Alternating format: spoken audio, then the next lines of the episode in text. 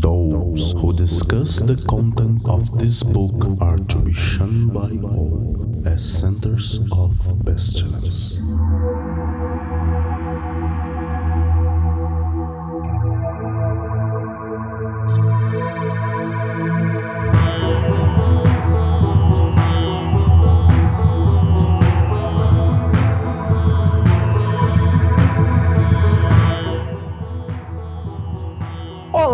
Crianças do abismo! Está começando mais um Foco de Pestilência, o seu podcast sobre magia, iluminismo científico e outras esoterícias. Eu sou Flávio Watson e hoje estou com uma mesa aqui diversa de convidados, a presença sim, de sempre do senhor Feliciano. Peráspera ad astra. E temos aqui também a presença de Talita. Olá, boa noite a todos. E também temos o convidado Pedro Chaves. Olá, gente, boa noite.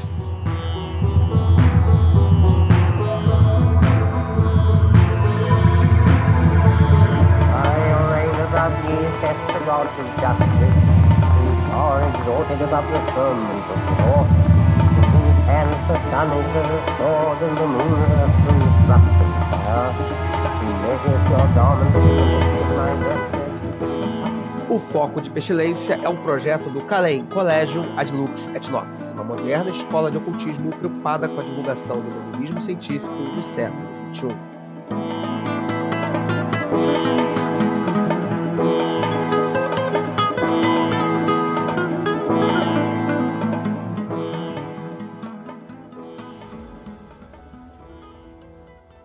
Pois bem, o assunto de hoje é o assunto que ocupou aí os, a, a- a grande mídia, surpreendentemente, enfim, deu atenção pra gente e fez um seriado sobre Telema, ou quase sobre isso. Vamos falar hoje sobre Jack Parsons e a série Strange Angel, que saiu pela ABC, encerrou já tem algum tempinho aí, mas que trouxe contando a história do grande pioneiro da ciência de foguetes, Jack Parsons, e seu envolvimento também com é, Telema e com a OTO, enfim, com algumas outras figuras interessantes. Então hoje, para falar sobre isso aqui, temos uma mesa um pouco mais diversificada da- do que a gente costuma ter, o que provavelmente será uma- um padrão nos próximos programas do Foco de Pestilência.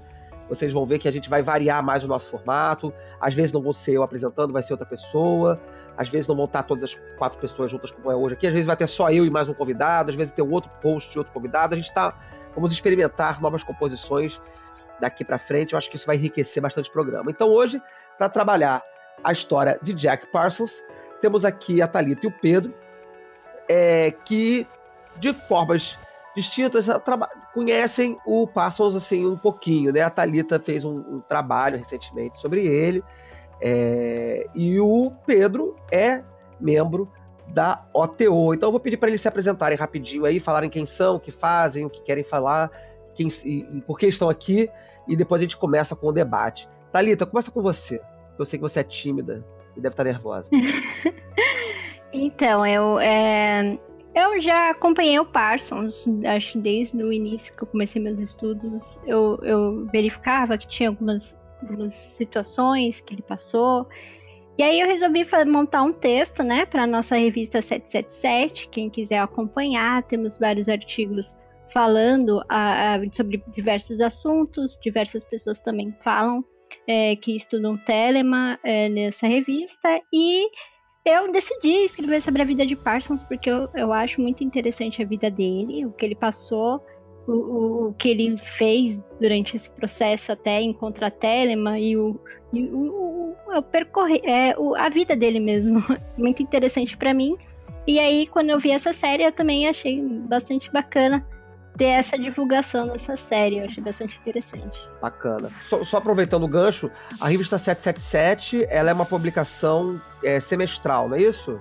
Semestral não, ela é trimestral. Eu acho que ela é do- nos equinócios solstícios, não é isso? Isso, isso. Mais ou menos, mais ou menos entre essas épocas a gente, a gente junta um- um- algumas pessoas que já estudam Telema para divulgar ou escrever um texto falando sobre um determinado assunto, com pesquisa, com qualquer outra tipo de avaliação que É, quiser. eu já publiquei também alguns artigos lá nos primeiros números.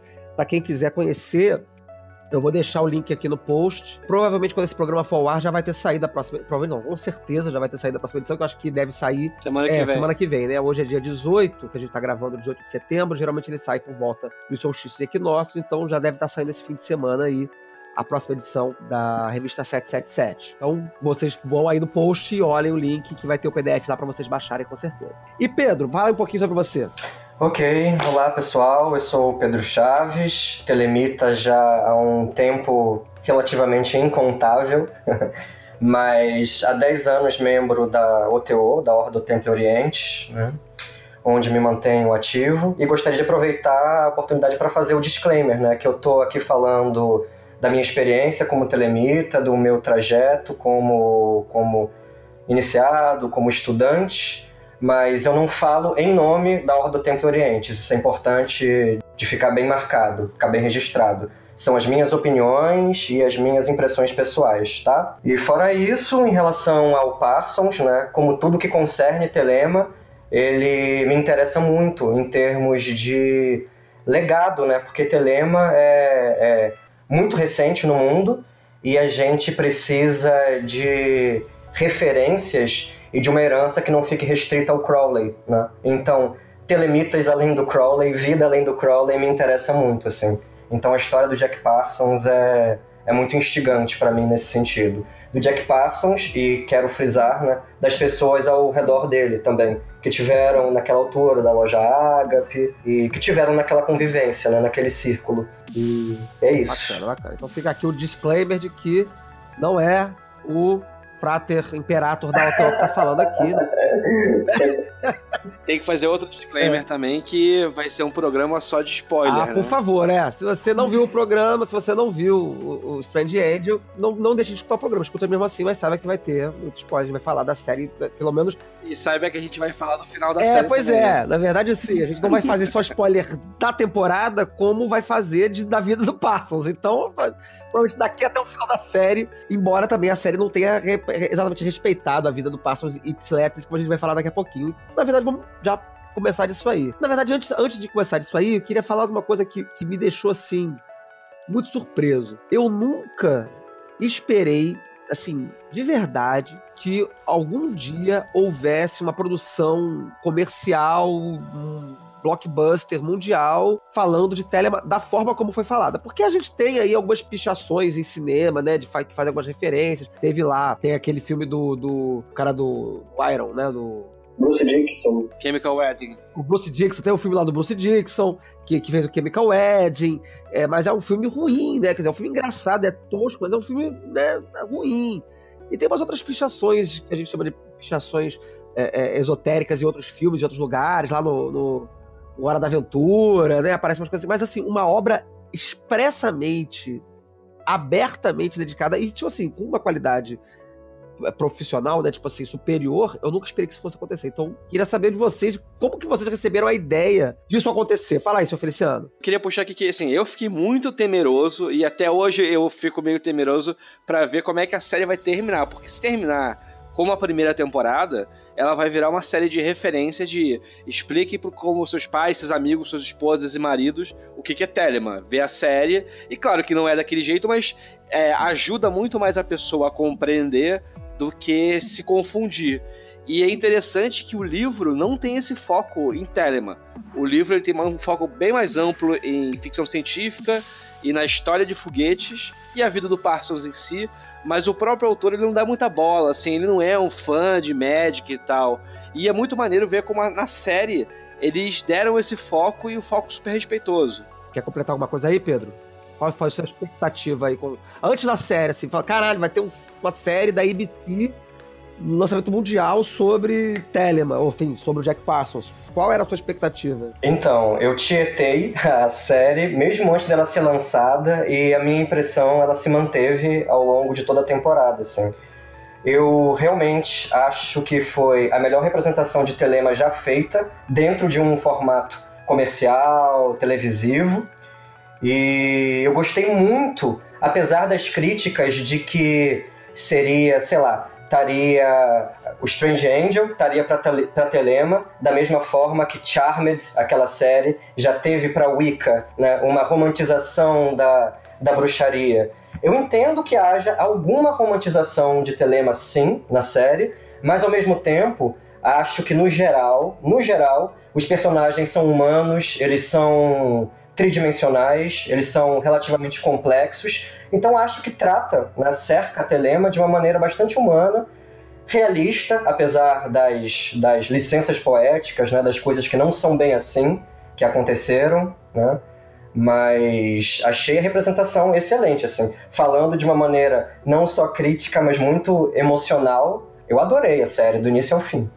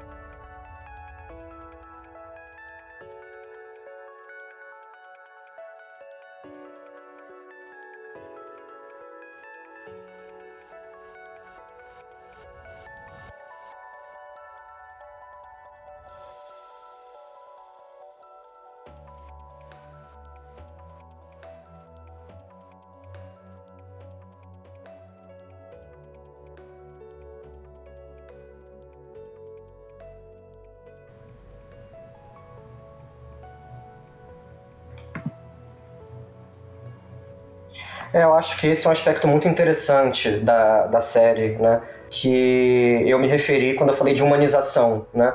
Ela não retrata os telemitas iluminados. Ela retrata telemitas procurando alguma coisa. E às vezes de uma maneira que você considera, ou pode considerar, muito desajeitada, muito babaca até, né? Aquele jeito muito truculento, né? Literalmente bestial do Ernest eu acho muito interessante nesse sentido, como de alguém que está com o coração aberto, tentando, mas está tropeçando muitas vezes na sua própria busca. E eu acho que a série mostra né, essas pessoas reais, né? Na ficção acabou ilustrando essas pessoas que poderiam ser qualquer um de nós de uma maneira muito muito interessante, assim, que dá para empatizar com facilidade. Eu, eu, eu, gostei muito do Ernest, que é um personagem absolutamente fictício, né? Ele não tem um, uma pessoa relativa, né? Um, um, equivalente no livro. Ele é uma criação da série. E, e o fato dele ser uma criação da série me deixou ainda mais surpreso, porque ele ele como modelo, porque ele para mim parece na série como um modelo, não modelo no sentido de ideal, mas assim, a representação de um telemita médio. Telemita médio. É, assim, telemita médio no sentido de que é um cara que tá envolvido, que tá interessado, que tá super é, disposto, não é uma pessoa ocasional, mas também não é um cara perfeito, né? Tipo, um, um cara que já descobriu tudo que precisa descobrir né? Ele é um cara cheio de falhas, cheio de, de enganos, cheio de dúvidas, cheio de, de, de questões. E eu, e eu achei isso muito foda, como o Pedro falou, assim, né? Muito humano de colocar o cara que era referência ali para puxar o Parsons para dentro do, da loja Agape como uma referência que, quebrada, né? Não no sentido de, de, negativo, mas real, né? Porque nós somos quebrados, nós somos é, é, temos nossas próprias incongruências, né? Fala aí, seu Feliciano. É, sobre o Ernest especificamente, assim, só adiantando duas cenas que me tocaram profundamente e que fizeram assim, eu ficar apaixonado pela série de ver como a série retrata muito intimamente o, a vida iniciática de Telema. É a primeira que ele, ele faz um comentário para a esposa dele, ele fala assim: é, o que, que você acha que uma pessoa como eu tem a oferecer a uma pessoa como Parsons? Eu só tenho Telema para oferecer. E aí, assim, é, me tocou de um jeito que, assim, você realmente em Telemann, você às vezes vê umas pessoas e fala assim, cara, eu não tenho nada a ver com essa pessoa, essa pessoa, tipo, tem várias questões que eu admiro, mas às vezes ela tá sedenta por Telemann e você tá muito centrado em Telemann e tem que se oferecer. E essa troca livre é muito maneira. E um outro ponto que eu achei maravilhoso dele é quando ele dá um insight pro Jack, assim, ele fala alguma coisa que o Jack fala assim, porra, é isso, e aí ele vai para casa e a casa tá vazia. Tipo assim, não tem não tem móvel, não tem porra nenhuma e tá sozinho. E é muito familiar esse sentimento, assim, de que você tá progredindo, mas a sua vida material ou a sua vida emocional, tipo, tá meio merda. Maneiro. É, é tem, uns símbolos, umas, umas marcações assim, que são interessantes, né? Que funcionam como roteiro, mas que no final podem servir pra gente, pelo menos, né? Um certo simbolismo, né? Isso da, da casa vazia é interessante, né? Dentro do contexto iniciático, né? Quer dizer, ele é um, ali ele, ele você tá dizendo quando, quando, ele, quando a, a, mulher larga ele, é isso? É, eu acho que é essa sequência que ele vai pro deserto com o Jack, e aí ele conversa alguma coisa com o Jack, que o Jack tem uma sacada, e quando ele volta, acho que a mulher foi embora. Isso. Não, não significa que ele tá com o domínio da vida, não tá com o controle da vida. Pelo contrário, na vida dele tá um, tá um descontrole muito louco, né? Ele não consegue é, manter a esposa, mas ele também tem, tem começa a nutrir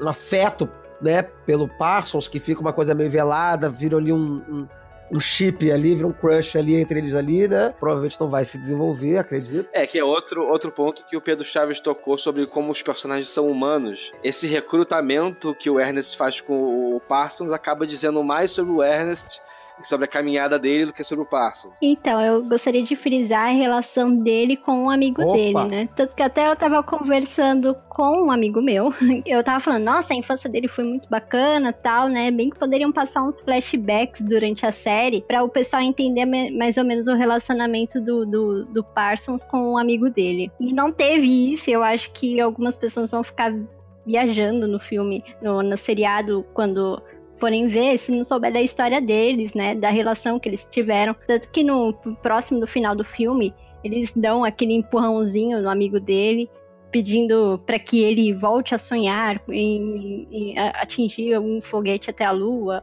porque a infância deles foi muito significativa também. Mas que, quem foi esse amigo dele? Você lembra? Tem, tem alguma história aí mais. Como é que é, foi isso? É o Edward. É, então eles tinham um contato muito próximo, né? Eles é, eram amigos desde a infância, é, tanto que quando ele depois que teve a, a, queda da teve a grande depressão, né, nos Estados Unidos, uhum.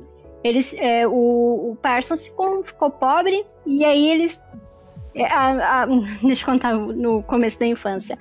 A mãe dele, ela ele era muito rebelde, né? Ele explodia, ele começou a fazer testes de explosão, fogos de artifícios, ele ele fazia vários testes com. É, ou seja, isso já estava já tava bem, bem antigamente, ele já tinha esse, esse processo de ter contato com, com bombas ou com alguma coisa do tipo.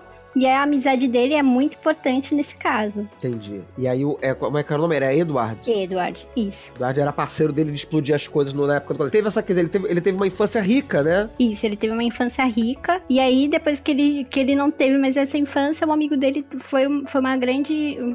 Foi, foi um processo, né? De, de continuar esse empenho dele com os estudos em relação aos foguetes. Sr. Feliciano, você quer falar alguma coisa aí? Completar? É, essa. É que, é que, na série, essa figura do amigo dele é, é condensada em dois. São dois personagens que são condensados. O Richard, que aparece na série como um amigo cientista, é a junção do desse Edward Foreman com o não sei o que, Malina. O Malina, ele era um cientista mesmo da Caltech, formado, blá blá blá blá, blá que foi a, a, o parceiro do Jack intelectual mesmo. E o Ed Forman era, era o, o, cara mecânico que estava junto com o Jack, cresceu junto com ele e tal. E uma coisa maneira de, de ressaltar também é que se vocês forem ver na, no primeiro episódio que aparece a mãe do Jack, a casa da mãe do Jack, eles vão lá, você vê que a casa dela é entulhada de coisas, assim, tem, tipo assim, uma porrada de roupa em cima de roupa e armário. E é, é, eu acho que isso é um, meio que um easter egg sobre a história do Jack. Eles eram ricos, e aí na crise de 29 perderam tudo. Uhum. E aí eles. O nível de vida dele cai bruscamente e ele. É, e aí tem toda a questão de que ele é super elegante. E todo mundo comenta isso ao longo de toda a vida, essa coisa meio aristocrática que ele tinha. mas no, no início da carreira dele ele era extremamente pobre. É, não apenas era elegante, aristocrático, como ele, é, ele era bem lido, né? Ele tinha muita leitura, ele tinha conhecimento de literatura clássica e tudo mais, de música clássica, isso impressionava muito, mesmo ele já sendo lá um. Né, posteriormente, depois, da, depois da, da, da quebra da bolsa, né? Quando o, o, o padrasto dele, né? Na verdade, perde tudo. é, ele mantém essa, essa presença aristocrática, né? essa cara de, de, de aristocrata. Come forth, O children, under the stars, and take your fill of love. Então, eu queria, na verdade, fazer uma pergunta para vocês, né? Não tanto do aspecto histórico, mas que inevitavelmente também inclui o aspecto histórico, que é o seguinte, né? É claro, né, que o Jack Parsons ele é inspirador, né? Tanto é que inspirou um livro, um seriado e está inspirando de certa forma, né, esse podcast. Foi um pioneiro na ciência, no estilo de vida libertário. Mas eu essa é uma pergunta que me intriga e eu queria compartilhar, que é o que, que vocês acham né, em termos de legado ocultista, né? legado em Magic, legado em Telema? Né? Como é que vocês veem a relevância do Jack Parsons? Thalita? Ah, vocês podem comentar primeiro, eu tô pensando, hein?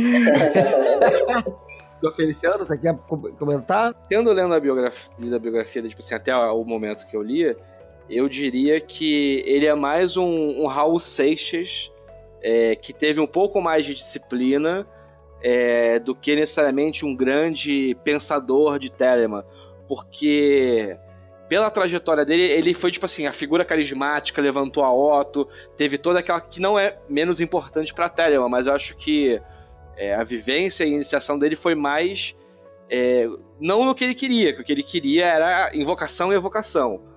Mas eu acho que o mérito dele historicamente é muito mais com a loja Agape do que com o trabalho de Babylon que ele É, fez. isso que eu ia perguntar agora. minha- Põe o Liber 49. Joga no lixo? Eu, assim, eu- eu não consigo ver como algo impactante pra época ou posterior. Você acha que não? É porque tem, tem essa treta do, do, do, do Book of Babylon, né? Do Liber 49.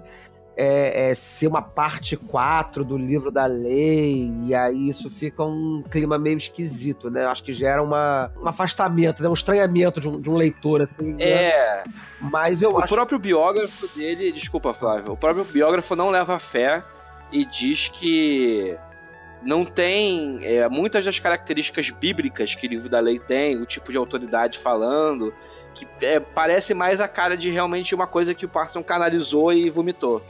Mas essa, você acha que essa, essa, essa vomitada aí não, não agrega? É, eu nunca me debrucei em cima desse trabalho, mas eu não- também não conheço ninguém que fala assim, ah, a partir desse trabalho eu estudei isso, fiz aquilo, adaptei aqui. Hum, O que, que você acha, Pedro? Olha, eu adorei, a princípio, a imagem do senhor Feliciano sobre o Raul Seixas um pouquinho mais disciplinado. Independente do mérito de ser disciplinado ou não, eu acho que cada um teve alguma consistência em sua obra, né? Agora, eu tendo a concordar com o, a importância do Jack Parsons enquanto líder carismático, principalmente, né? Por quê? Qual é a trajetória dele, né? É um cara extremamente é, extrovertido, né? É, muito carismático, né? Que trazia um magnetismo, trazia uma fascinação natural com a presença dele, né? E a trajetória dele dentro de Telema são basicamente 10 anos, né? Então é uma carreira meteórica, é uma carreira é, muito rápida, né? Que deixa frutos, mas se apaga muito rápido. Me parece que ele, é, é- ele teve uma carreira meteórica muito mais do que pessoas muito mais consistentes que estavam ao redor dele, como Wilfred Smith, né, que foi o, o líder da loja Agape antes do Jack Parsons chegar, e a própria Ellen Parsons, né, a esposa, ex-esposa do Jack Parsons, que foi muito importante para a Telema em termos de edição de livros, em termos de trabalho crônico, monótono, né? Um, um labor que durou durante anos, né? Até ela morreu, se não me engano, o quê? Nos anos 2000? Não lembro de cabeça, né? Mas por muito tempo ela produziu, né? Então, é mais foco é dado ao brilhante, carismático e explosivo Jack Parsons do que a sua esposa, por exemplo, né? Agora, dito isso, em termos de trabalho mágico, eu acho que é subaproveitado o culto que o Jack Parsons fazia a Babylon, né? Porque ele tinha aquela verdadeira obsessão a evocar a, o elemental, né? Que eu acho que também é uma coisa que gera muito pano para manga de discussão.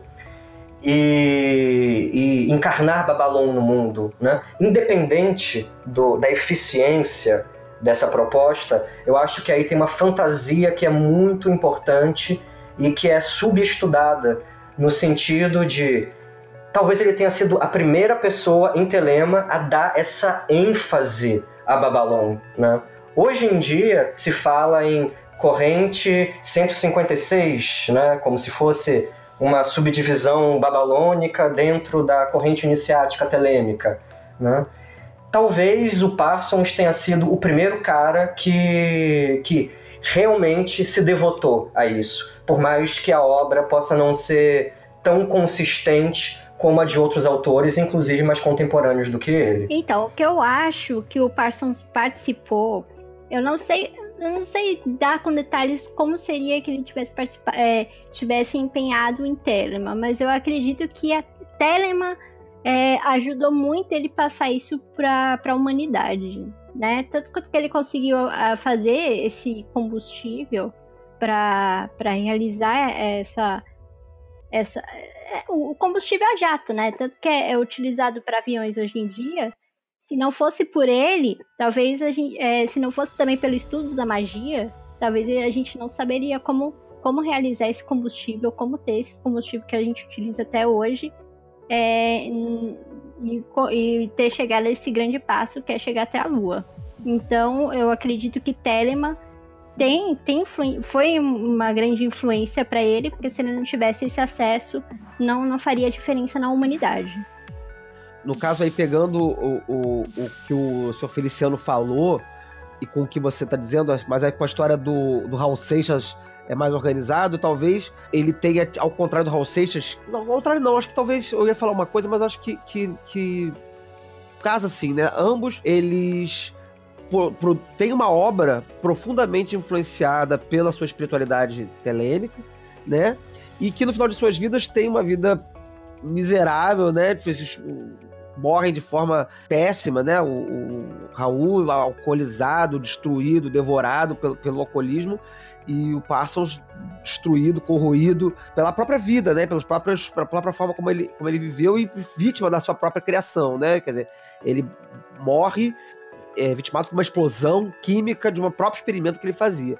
Mas de qualquer forma, ambos transformaram a espiritualidade deles em um projeto para o mundo ou para a comunidade, né? No caso do Parsons de forma muito mais ampla, porque atingiu o mundo inteiro. Ele era um cientista, criou a, o foguete, mas de qualquer forma eles jogaram e se tornaram é, é, eminentes por causa disso, né? Realmente, eu, eu, a série, eu acho que a série ela gera é, essa, essa relação de uma forma mais interessante do que o livro, como o senhor Feliciano falou. A série, ela linka muito bem todos os insights. Claro que isso é, é fictício, né?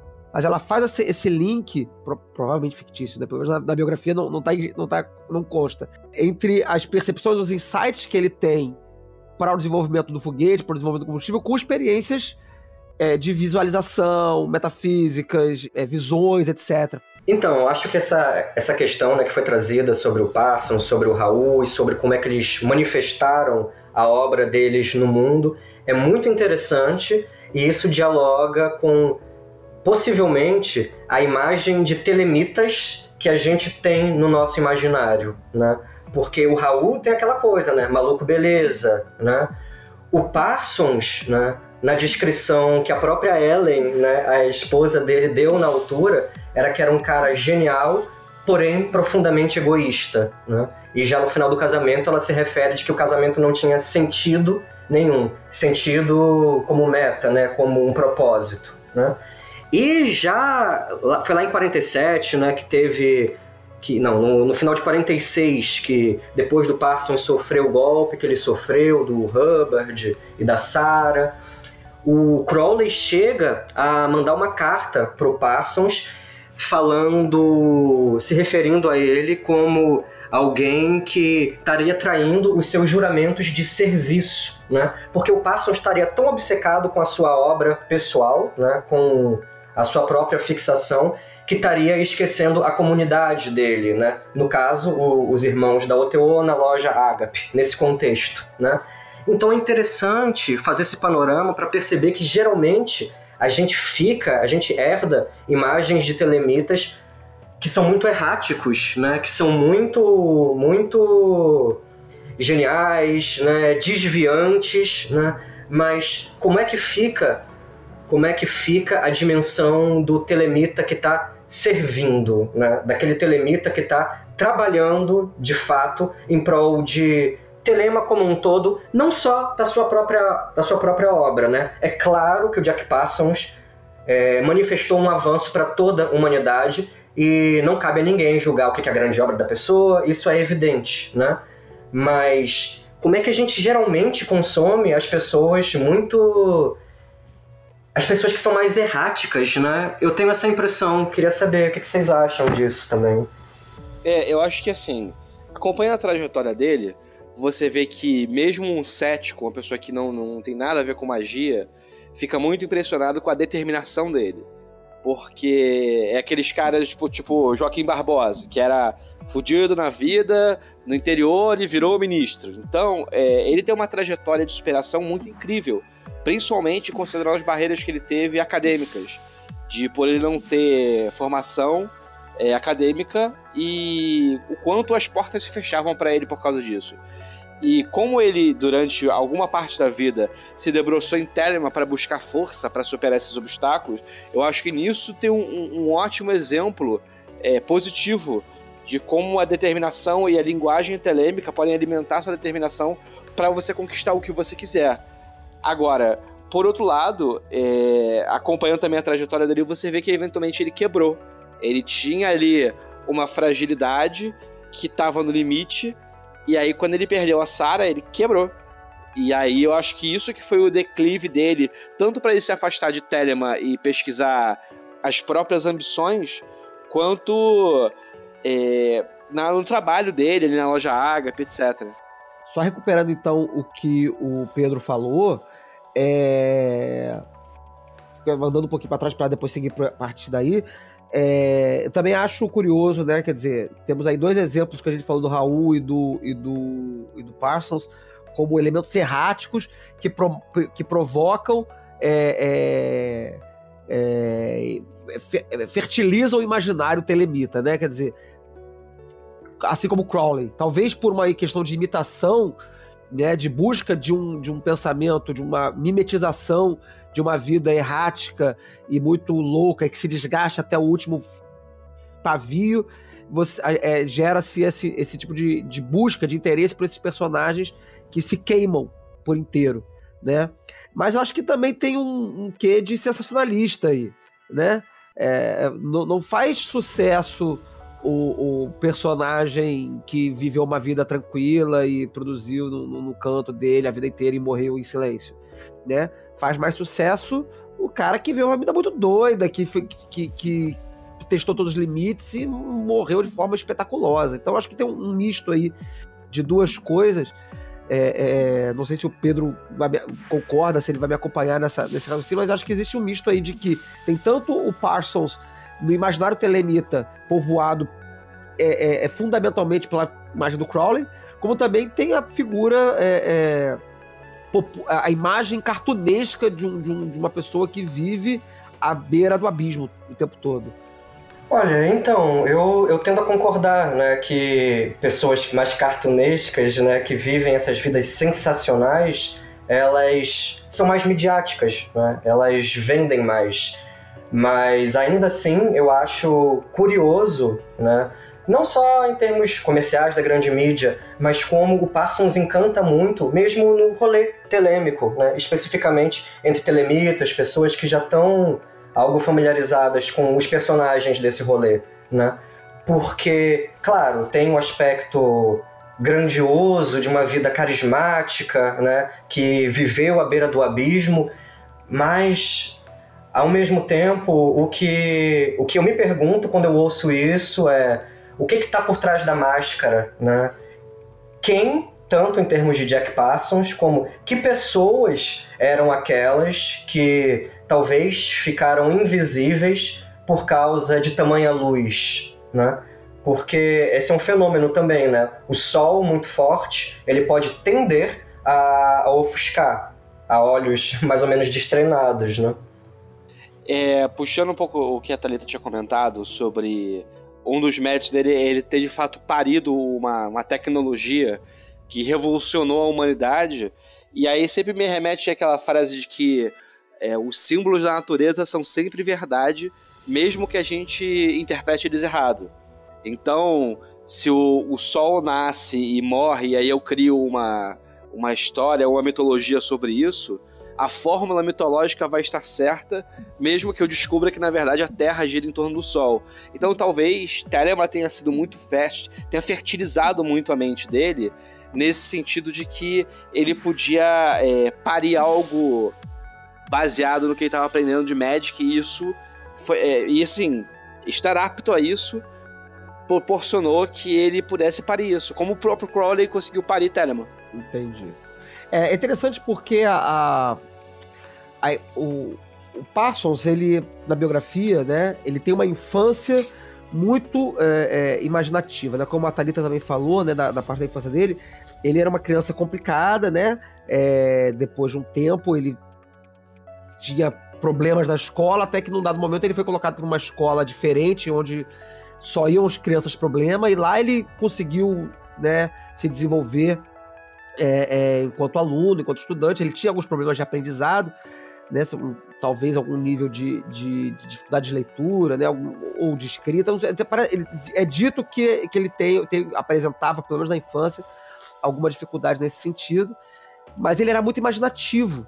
Né? Eu acho que aí ele passa a vida toda, assim, a, a infância inteira, lendo contos, mitos arturianos e coisas fantásticas, mas ele tenta invocar um, a, o que aparece na série é na biografia, tá, tá na presença na biografia, né, de que quando criança ele tenta invocar é, é, o demônio, né, sem sucesso, né, mas ele já tem uma, uma, uma direcionamento, ele, ele, ele, assim, eu me senti um pouco, eu me senti um pouco familiarizado, porque eu também quando criança fazia umas merdas dessas assim também, entendeu? Tipo assim, precisava fazer uns negócios meio, meio mágicos de, de cabeça, assim, então acho que quando ele viu que, caralho, isso aqui existe, porra, ele foi embora. E agora, se essa relação de, de Telema ter impulsionado a criatividade ou ter dirigido a, a, o, o, processo criativo dele para o desenvolvimento do, do, da ciência de foguetes, ou se ele se interessou por Telema, por ter na personalidade dele esse impulso é, é,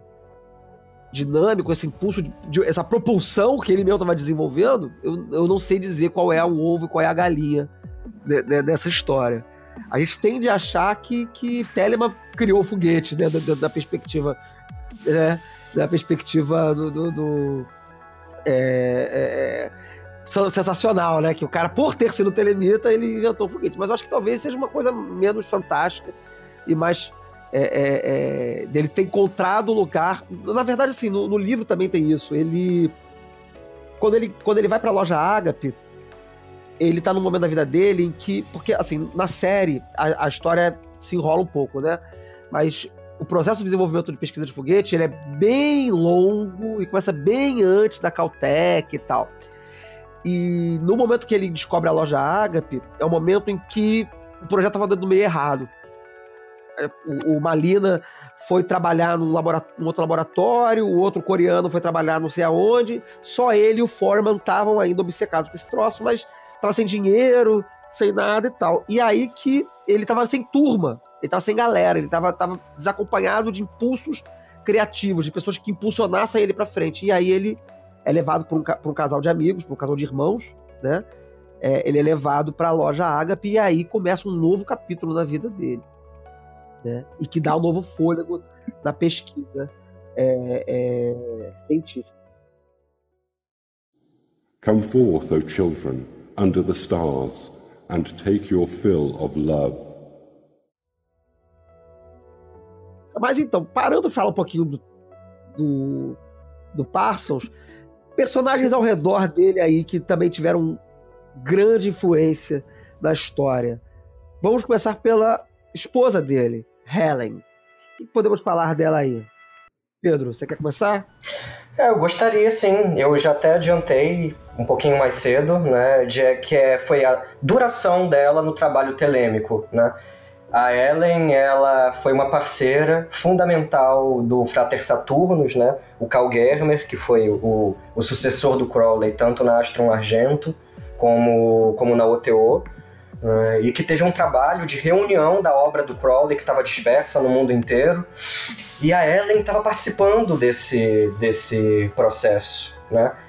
É, essa ênfase eu acho que é muito importante de ser dada, né? Esse trabalho mais invisível, esse trabalho silencioso, mas que às vezes é aquela sementinha plantada que a gente colhe hoje, né? E então, e mesmo como telemita, né? Porque o, o Parsons tem essa coisa radiante, mas tem alguns dados da biografia dos dois que eu acho muito interessante. Que quando o Jack Parsons se aproxima da, da OTO, ele de fato começou a frequentar antes da Ellen, né? Como a série romanceou, né? Ah, acho que vale mencionar que a Ellen Parsons na série se chama Susan, né? Ah, é isso, isso é importante frisar isso aí. Esse é um outro ponto que eu não entendi, essa mudança do nome, né? Eu não sei se foi alguma coisa possivelmente familiar, que pediu algum sigilo do nome, ou se é um ocultamento de um nome histórico importante. Eu não tenho essa resposta, mas acho que é uma pergunta importante de ser feita, né? Bom, aberto esse parênteses, né, o Jack Parsons, de fato, ele começou a frequentar antes a loja Agape, e começou a receber materiais de estudo né, que se produziam lá naquela altura. Mas, né, de acordo com o livro The Unknown God, né, do Martin Starr, quem começou a estudar mesmo, a ler o material, foi a Ellen, não foi o Jack Parsons. Né? É como se o Jack Parsons estivesse entrando mais naquele espírito aventureiro, algo oba-oba, que é um ambiente realmente muito, muito libertário, muito estimulante, né? E a parte do estudo, pelo menos num primeiro momento, seduziu muito mais ela do que, do que ele. Né? E uma coisa que consta né, é que a Ellen ela se sentiu muito atraída por Telema, embora fizesse críticas às atitudes do Crowley, principalmente em relação às mulheres, aos comentários que o Crowley tecia né, às mulheres. Então eu acho a Ellen uma personagem importantíssima que talvez fique subvalorizada na história de Telema. Eu, eu, eu, tenho um pitaco de por que, que mudaram o nome. Eu tava pensando, uhum. na verdade, esse pitaco me veio agora quando você tava falando, assim. O comportamento dela é, na série é muito divergente do comportamento dela na biografia. Uhum. É, ela, por exemplo, é retratada na série como uma mulher muito pudica, é, que tem lá uma questão de uma frivolidade sexual que, que né, faz parte de um, de um, determinado arco da história tudo mais. E a Ellen histórica, a Ellen que, que, consta pelo menos na biografia, não tinha essas características. Eles ficavam pelados no, no, no, no, no quintal de casa ouvindo os gatos miar à luz da lua, sabe? Uhum. Eles, ela tinha é, é, é, um controle sobre a casa e sobre a vida conjugal deles que era uma coisa assim, bem, bem Tem, tem um momento em que eles estão precisando de dinheiro, e aí eles vão, vão pedir para Ellen, porque a Ellen, embora não fosse tão rica quanto faz parecer a série, né? Mas ela tinha, trabalhava pro, pro, padra, pro, pro, pro, eita, pro padrasto, né? O padrasto tinha alguma grande, mas então ele, ela, eles vão pedir 5 dólares emprestados para Ellen, e Ellen só empresta esses 5 dólares se eles limparem a casa inteira. O Suicide Squad. Né? Então vai o, vai o Malina, vai o Parsons, vai o Foreman, eles vão para casa limpar enquanto a casa não tiver um, não tiver sem uma mancha.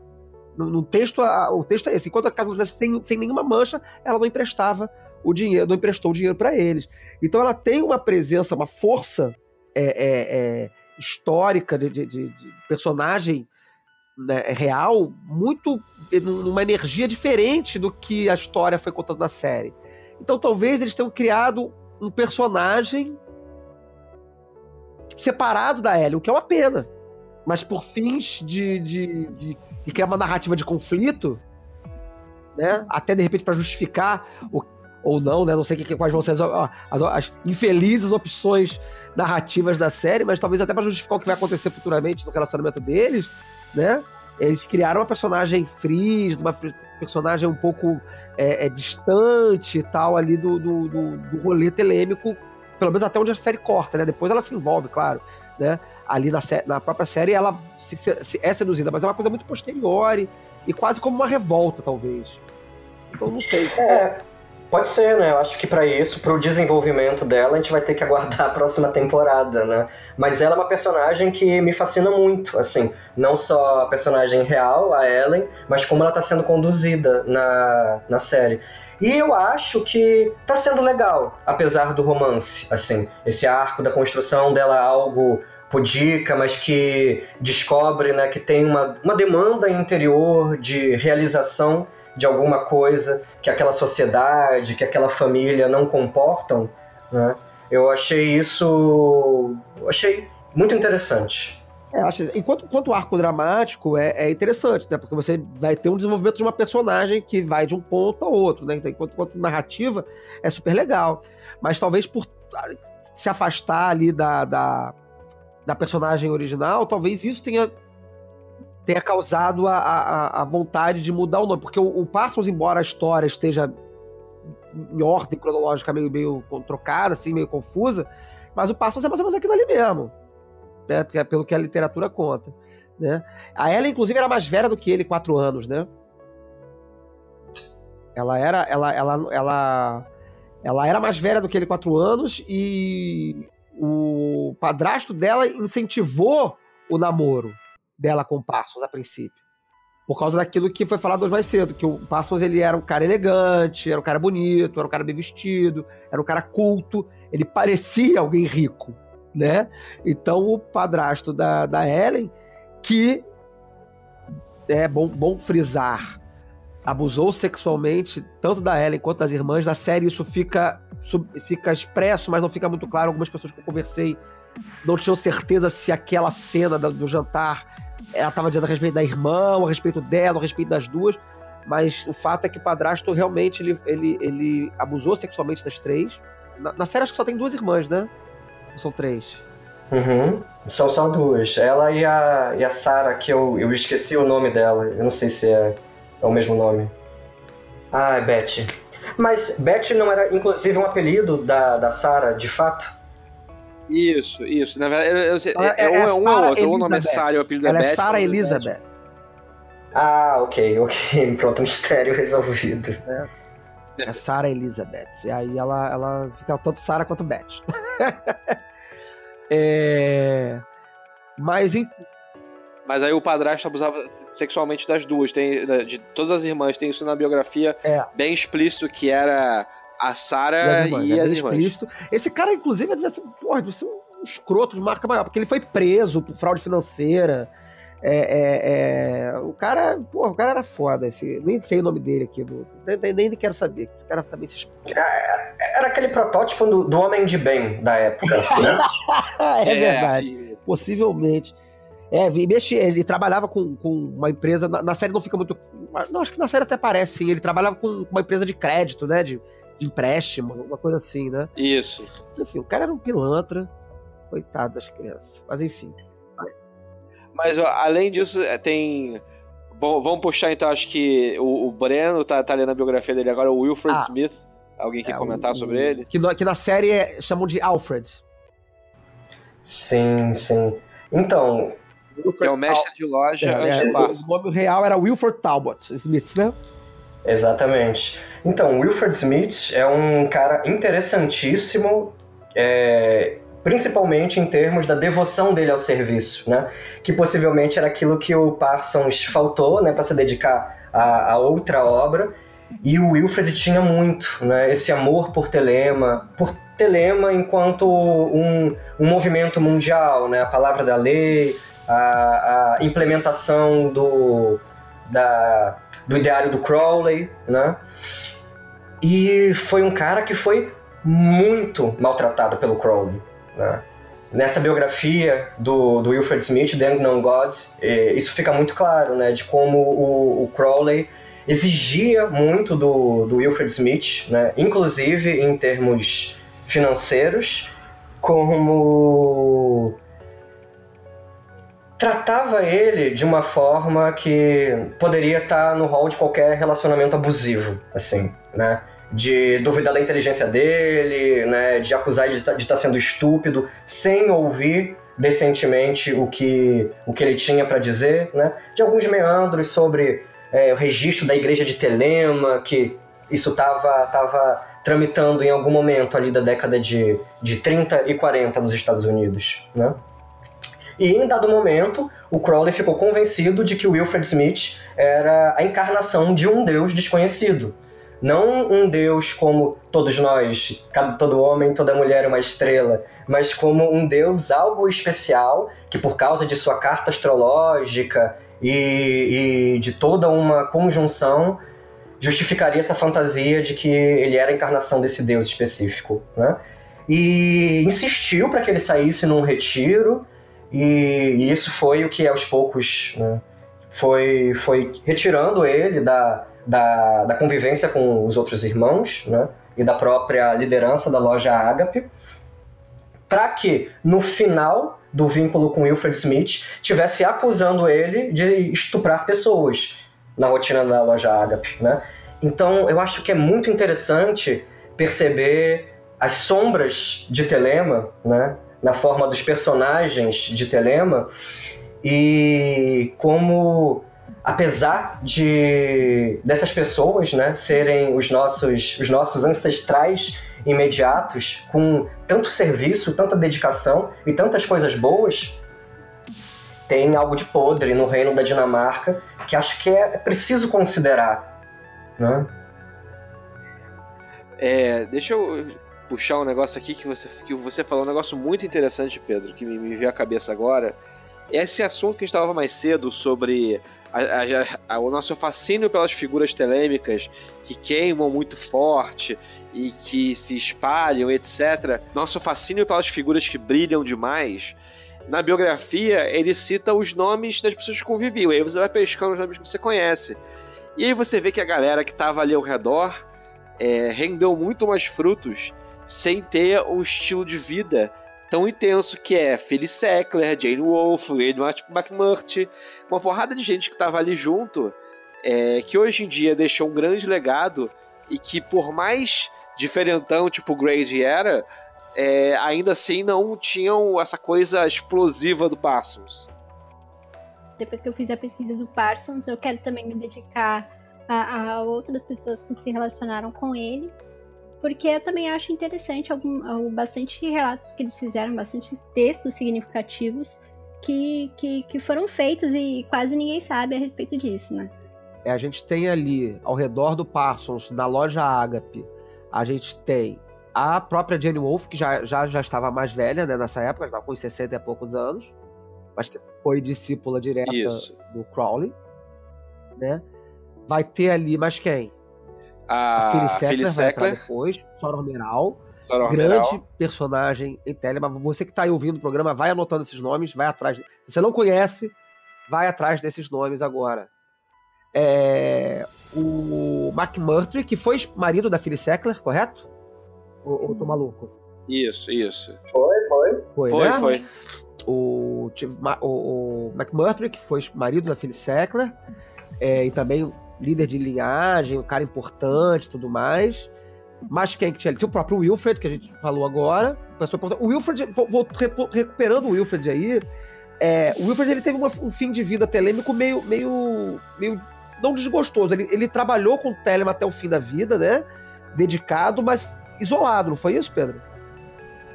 Foi, foi exatamente por isso. É, é, foi o resultado, né, quase natural desse convívio tão desgastante com o próprio Crowley, né?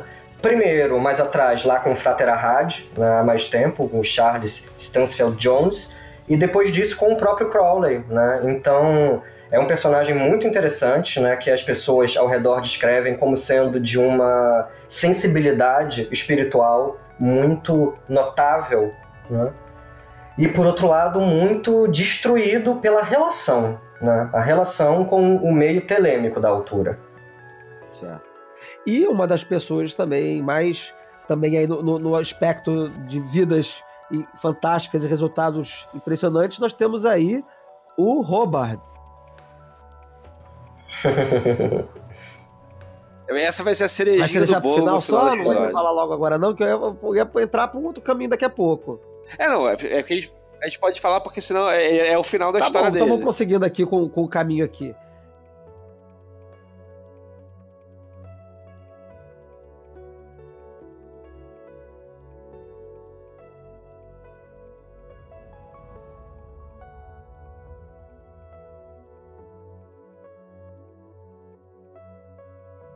Bom, então, ok, Parsons descobriu o Telemann, encontrou o Wilfred, o Wilfred deu um monte de literatura, a Helen estudou, eles começaram a, a curtir esse negócio, e aí? Como é que, como é que Parsons vira líder da loja Agape na Califórnia? É, eu vou puxar aqui falando brevemente a, a trajetória. Ele, ele inicia na Otto no mesmo dia, junto com a esposa. E ele, aí nisso, é, pela constância de quantas vezes isso aparece na biografia e de diversos relatos, você vê que o quanto era importante. Ele realmente era um cara muito carismático, que falava muito. E comprou a ideia de, de Telemann, abraçou mesmo assim a ideia. Então, é, a grana que ele ganhava, que ele come... quando ele começou a ganhar, ele já começou a separar uma grana pro Crowley. Eventualmente, ele fica rico e aí ele compra uma mansão gigantesca em Pasadena e transfere a Otto, que era na casa do Wilfred Smith, era realmente numa, numa casinha chumbrega, É, na série é uma casarão. e transfere pra Não sei se é essa. uma casinha chumbrega, não, cara. É, na série é um casarão, mas você vê que Porque no, no série. livro. No livro diz. Tudo bem que né, a gente tem uma, uma ideia de casa no Brasil que é um pouco diferente da ideia de casa nos Estados Unidos, são geralmente classe média, especialmente naquela época ali, naquela, naquele espaço, não eram casas chumbregas, né? Porque no, no livro, pelo menos quando eles. E a gente vai falar sobre isso daqui a pouquinho. Quando eles saem da, da missa gnóstica, é, a, a, a palavra que o autor utiliza é que a casa é cavernosa, ou seja, ela, ela tem espaços, ela tem áreas né, diversas, né, que você vai, né? Ah, então, sim. não sei se na casa é chumbrega, não. É, é, é porque. É porque eu fiquei com chumbrega na cabeça, porque assim como na série, no livro, ele comenta que pessoas vivem na casa e pagam a estadia fazendo pequenos reparos na casa. Na casa do Wilfred? É, é, se eu não me engano, isso acontece aí depois, quando eles transferem, vira meio que um alberguezão na mansão. Mas se eu não me engano, tem isso. E o Wilford comenta que, assim, ele. O Crowley fa- faz alguma queixa e ele fala assim: pô, cara, eu tô fazendo o melhor que eu posso Aham. aqui no meu sótão, que cabem, tipo, Aham. 30 pessoas. Então, é, o- é o que dá. E ele fez, sei lá, as, a mobília à mão e coisas do gênero. Então, mas enfim, aí o, o Parsons começa a ganhar dinheiro, começa a ficar muito é, proeminente. Ele fica muito amigo do Wilfred. É, isso é, é até uma preocupação do Crowley, porque tem alguém, não lembro quem, quem é, que é meio que o espião do Crowley na OTO. E aí esse cara não gosta do Wilfred e começa a queimar, fazer a caveira do Wilfred pro Crowley. Ao ponto de dizer uma hora que, que o Wilfred estava Ah. embolsando dinheiro. E o Crowley estava fudido de dinheiro, pega e aí resolve que na verdade o Parsons tem que assumir que o Wilfred tem que ser afastado. Só que aí começa o problema político, porque você não pode simplesmente afastar e banir o cara. E se você deixa o cara dentro da casa, ele tem influência política imensa e uma influência moral em cima do Parsons, que vê o Wilfred como um pai.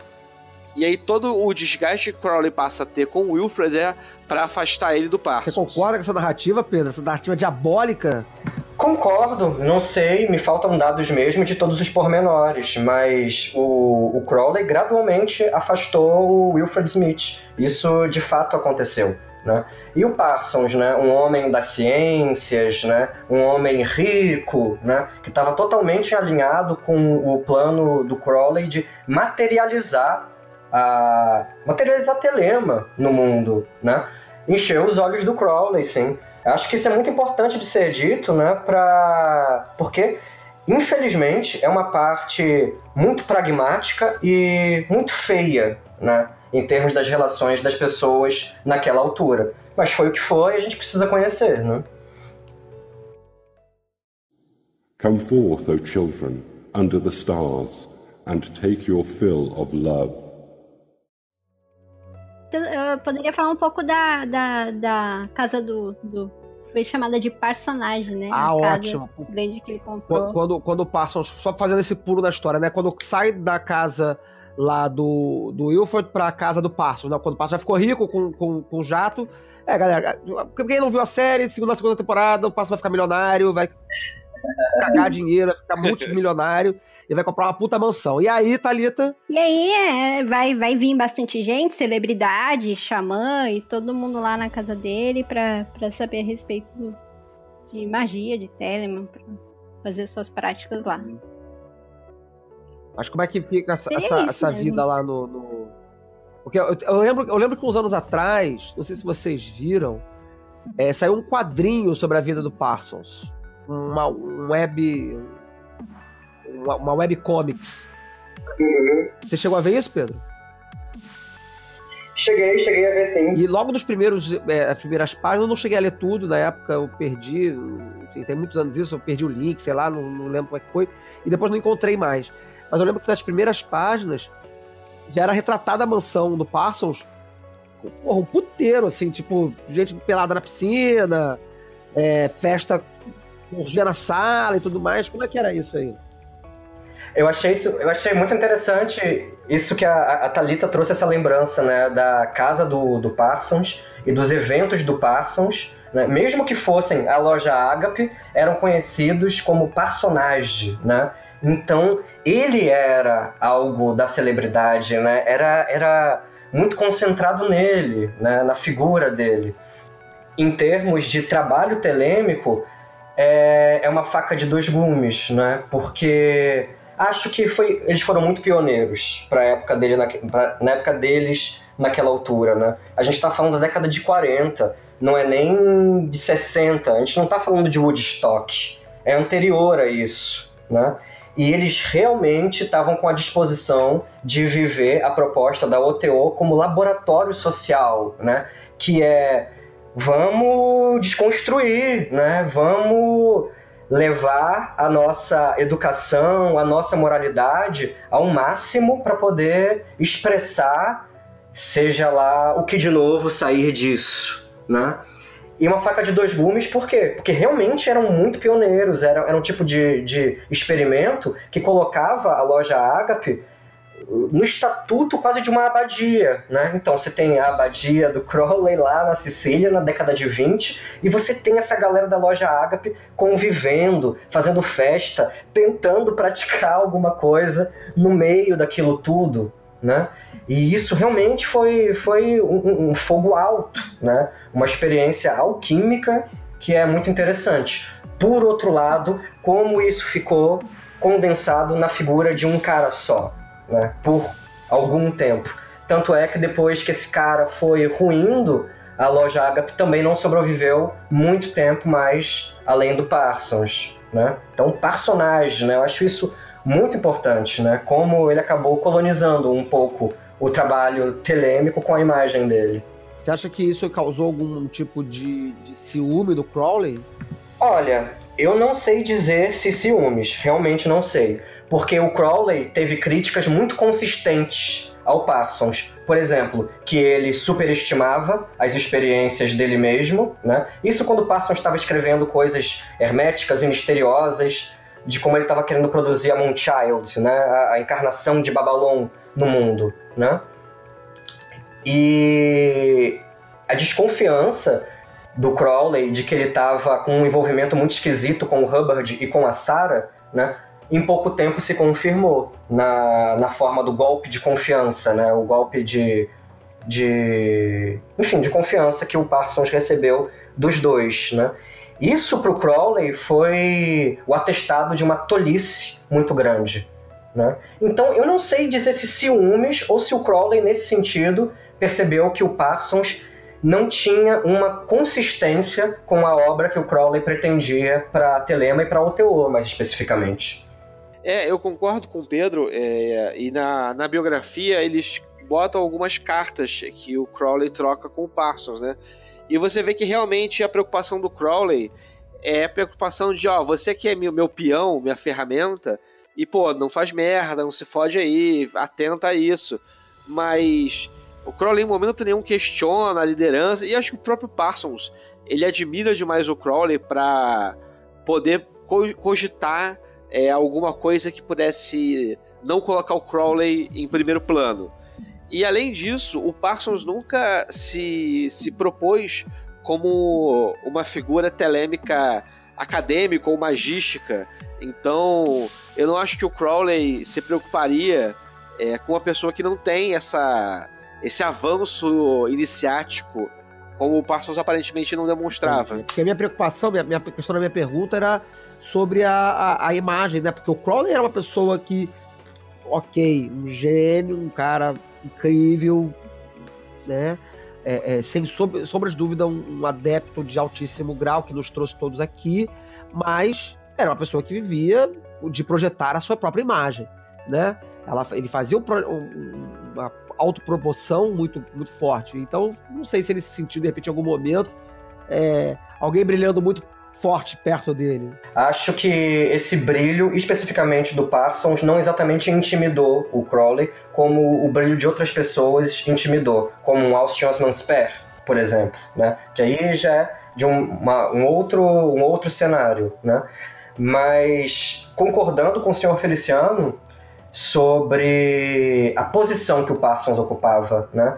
Era muito uma relação filial, né? Tanto é que num dos textos mais, mais póstumos do, do, do Parsons, já no final né, da trajetória telêmica dele, que é o Manifesto do Anticristo, né, que é, ele escreve em, em 49, né, onde ele se coloca como mestre do templo e trazendo a mensagem do Anticristo para a Terra. Né?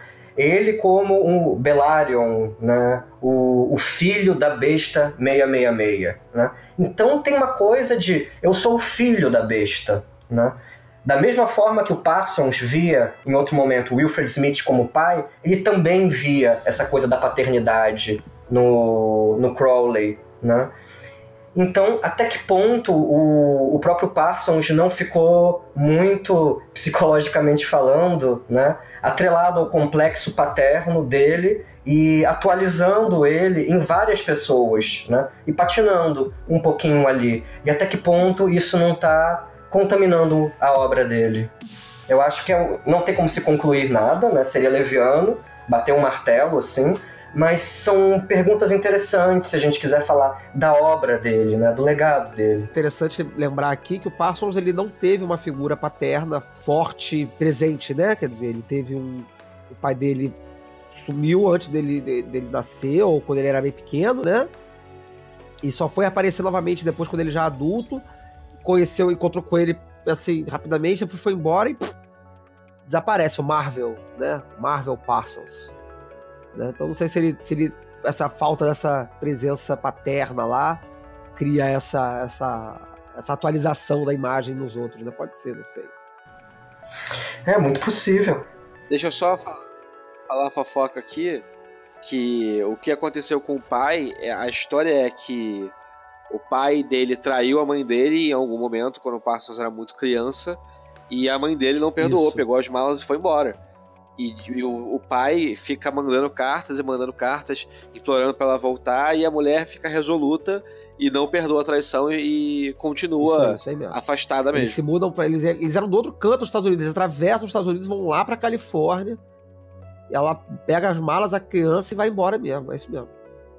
E, mas tem um momento que ele, que ele reaparece, né? Eu, eu, mas o Parsons não dá muita bola para ele, engraçado. Quer dizer, engraçado no sentido dessa questão paternal Isso. que está discutindo aqui, né? Ele reaparece e o Parsons. Ok, pode desaparecer de novo e ele desaparece. Talvez porque ele já tivesse encontrado com outras referências ali. É, eu acho que esse tema do pai é muito importante na vida do Parsons, né? Essas figuras masculinas que foram iniciadoras dele, né? Wilfred Smith, o, o, o próprio Crowley, o Germer, né? Também estava ali na, é, na, na altura, né? Acho que são grandes temas que ficam presentes na vida do Parsons. Essa questão com o pai e a questão do feminino muito acentuada, né? Porque essa relação dele com as esposas E talvez, especialmente com uma personagem que a gente incrivelmente ainda não citou, que é a Marjorie Cameron, né? Que é essa personagem que surge com uma, uma carga de idealização imensa do Parsons, né? E que era realmente uma mulher incrível em termos de, de, de gênio, de arte, né? De presença no mundo, né? E como ele idealiza ela no papel de uma elemental, né? E isso é uma coisa que me intriga muito, assim. Eu queria saber de vocês o que, é que vocês acham dessa desse próprio jeito de ler a, a, magia, né? Que não é exclusivo do Parsons, né? Que é uma coisa que perpassa o, o, o ocultismo, acho que desde o século XIX, né? Muito no Eliphas Levi, essa coisa de que pessoas são elementais, né? E para a fim da obra de alguém, né? O que, que vocês acham disso? É, o, a, a Marjorie aparece após a, a invocação de Babylon, não é isso? Mais ou menos, mais ou menos. Essa é a versão romântica da história. a versão né? romântica diz que ele já né? tinha, ele faz a operação. Eles já tinham se encontrado. Eles já tinham se encontrado antes. A Marjorie, ela tinha estado numa personagem lá no, em alguma festa na, na casa da mansão né, da, da loja Agape e já conhecia o Jack Parsons, né? Mas depois da operação de Babylon, eles se reencontram, né? Então ela não, não apareceu, não se materializou ali, estava perdida e entrou naquela casa sem querer. Ela sabia. É, não foi assim, né? Ok, se foi uma sincronicidade, só eles que estavam lá na época para dizer, né? Mas ela já conhecia o caminho, se reencontraram e aí passaram né, um mês né, de um amor tórrido, né? E, a, e assim foi o reencontro deles. É, essa, essa leitura, eu, eu adoro fazer a leitura romântica das coisas, e na, a biografia ela corrobora exatamente o que o Pedro falou. É, só, só com um detalhe, é, diz que ela já tinha de fato estado lá uma vez, foi com alguém para conhecer e tal, só que não encontrou com o Parsons. Tipo assim, viu o Parsons de longe, mas não conversou com ele e tal. E ela também ficou muito encantada com o cara que é o cientista de foguete e tal, chefe da loja, blá, blá, blá, mas não conversaram. E aí parece que ela, ela volta lá na, no, na loja exatamente no dia que o Parsons volta do deserto. O Parsons ficou tipo um dia ou dois dias no deserto para terminar a invocação. E é, é, é curioso você pensar, tipo assim, ah, ela já tinha estado lá. Tudo bem, mas o que que fez ela voltar naquele dia? Talvez ela nunca voltasse se não fosse a invocação dele. E pro ouvinte que não conhece, assim, a gente acha que. Eu, eu não conheço muito da biografia dela ainda, pretendo aprofundar mais, mas é, deixo aberto para os outros complementarem. Só que tem um detalhe que é, ela é uma mulher que é, tem o um cabelo é, conhecida por ter o cabelo tipo mega vermelho e lábios vermelhos, olhos, ver olhos verdes, isso. Então tipo assim essa figura que chama Após a atenção, batendo na porta dele, no momento que pode criar a, a, a Moonchild, né? Chega, aparece a mulher lá. É aquele papo que a gente discutiu no outro programa sobre a carta, né, que o Crowley é, é, pede notícias e a carta chega no dia seguinte. Perdão, perdão, okay. perdão, perdão, perdão. Para tudo. São dois trabalhos diferentes. A dinâmica dos fatos é a seguinte. É, ele perde a Sarah pro Ron Hobart e um ele fica muito aqui, na merda por tá causa ouvindo. disso. Primeiro teve a Helen. Depois teve a Sarah. A gente já explica como é que a Sarah aparece. Aí ele perde a Sarah pro Hubert, que a gente vai explicar como é que acontece. A gente tá contando tudo fora da ordem, mas tudo bem. E aí, enfim, normal. É, é, por isso que a gente não tem pauta, porque nunca dá certo. E no final tem a Cameron. É, e aí, é, beleza. Aí ele teve a Helen, aí teve a Sarah, aí teve a Marjorie. Mas vamos lá. Aí como é que começou isso aí? É, vou, vou, vou, vou, fazer o um panorama. Ele tava com a Ellen, e aí ele, quando a Ellen faz uma viagem, eles estavam naquele rolê super poliamoroso da, da OTO da época, que os casais, todo mundo trocava, as pessoas transavam entre si. E aí a Ellen vai viajar para fazer não sei o que. A irmã dela, que tá morando com eles de 17 anos, transa com o Parsons. Parsons transa com ela, na verdade, né? E, e é uma coisa meio, meio doentia, porque quando a Ellen volta, a irmã dela tá usando as roupas dela e fala assim: Ah, agora eu sou a esposa Caralho. do Parsons, você se fudeu. Então é uma coisa assim, bem creepy. Mas no fim das contas, o Parsons ele fala: Olha, na real, na real, eu prefiro ela. E acho que a gente combina mais e tal. E aí ele dá a justificativa dele de que ela é uma pessoa muito mais é, impulsiva e direta do que a Ellen. E aí ele fala pra Ellen que assim, a sua irmã nunca aceitaria me sustentar por tanto tempo, ela teria me largado. Caralho. E é isso que eu gosto nela. Que canalha. E aí fica esse clima, filho da fica esse climão de merda. Fala aí, Pedro. Sabe, essa, Pois é, eu acho que, bom, no, no livro, né, que, que eu tenho como referência, a idade da Sarah é, tá até diferente dessa que o senhor Feliciano falou. De acordo com, com essa fonte, quando eles tiveram relações, a Sarah tinha 13 anos de idade.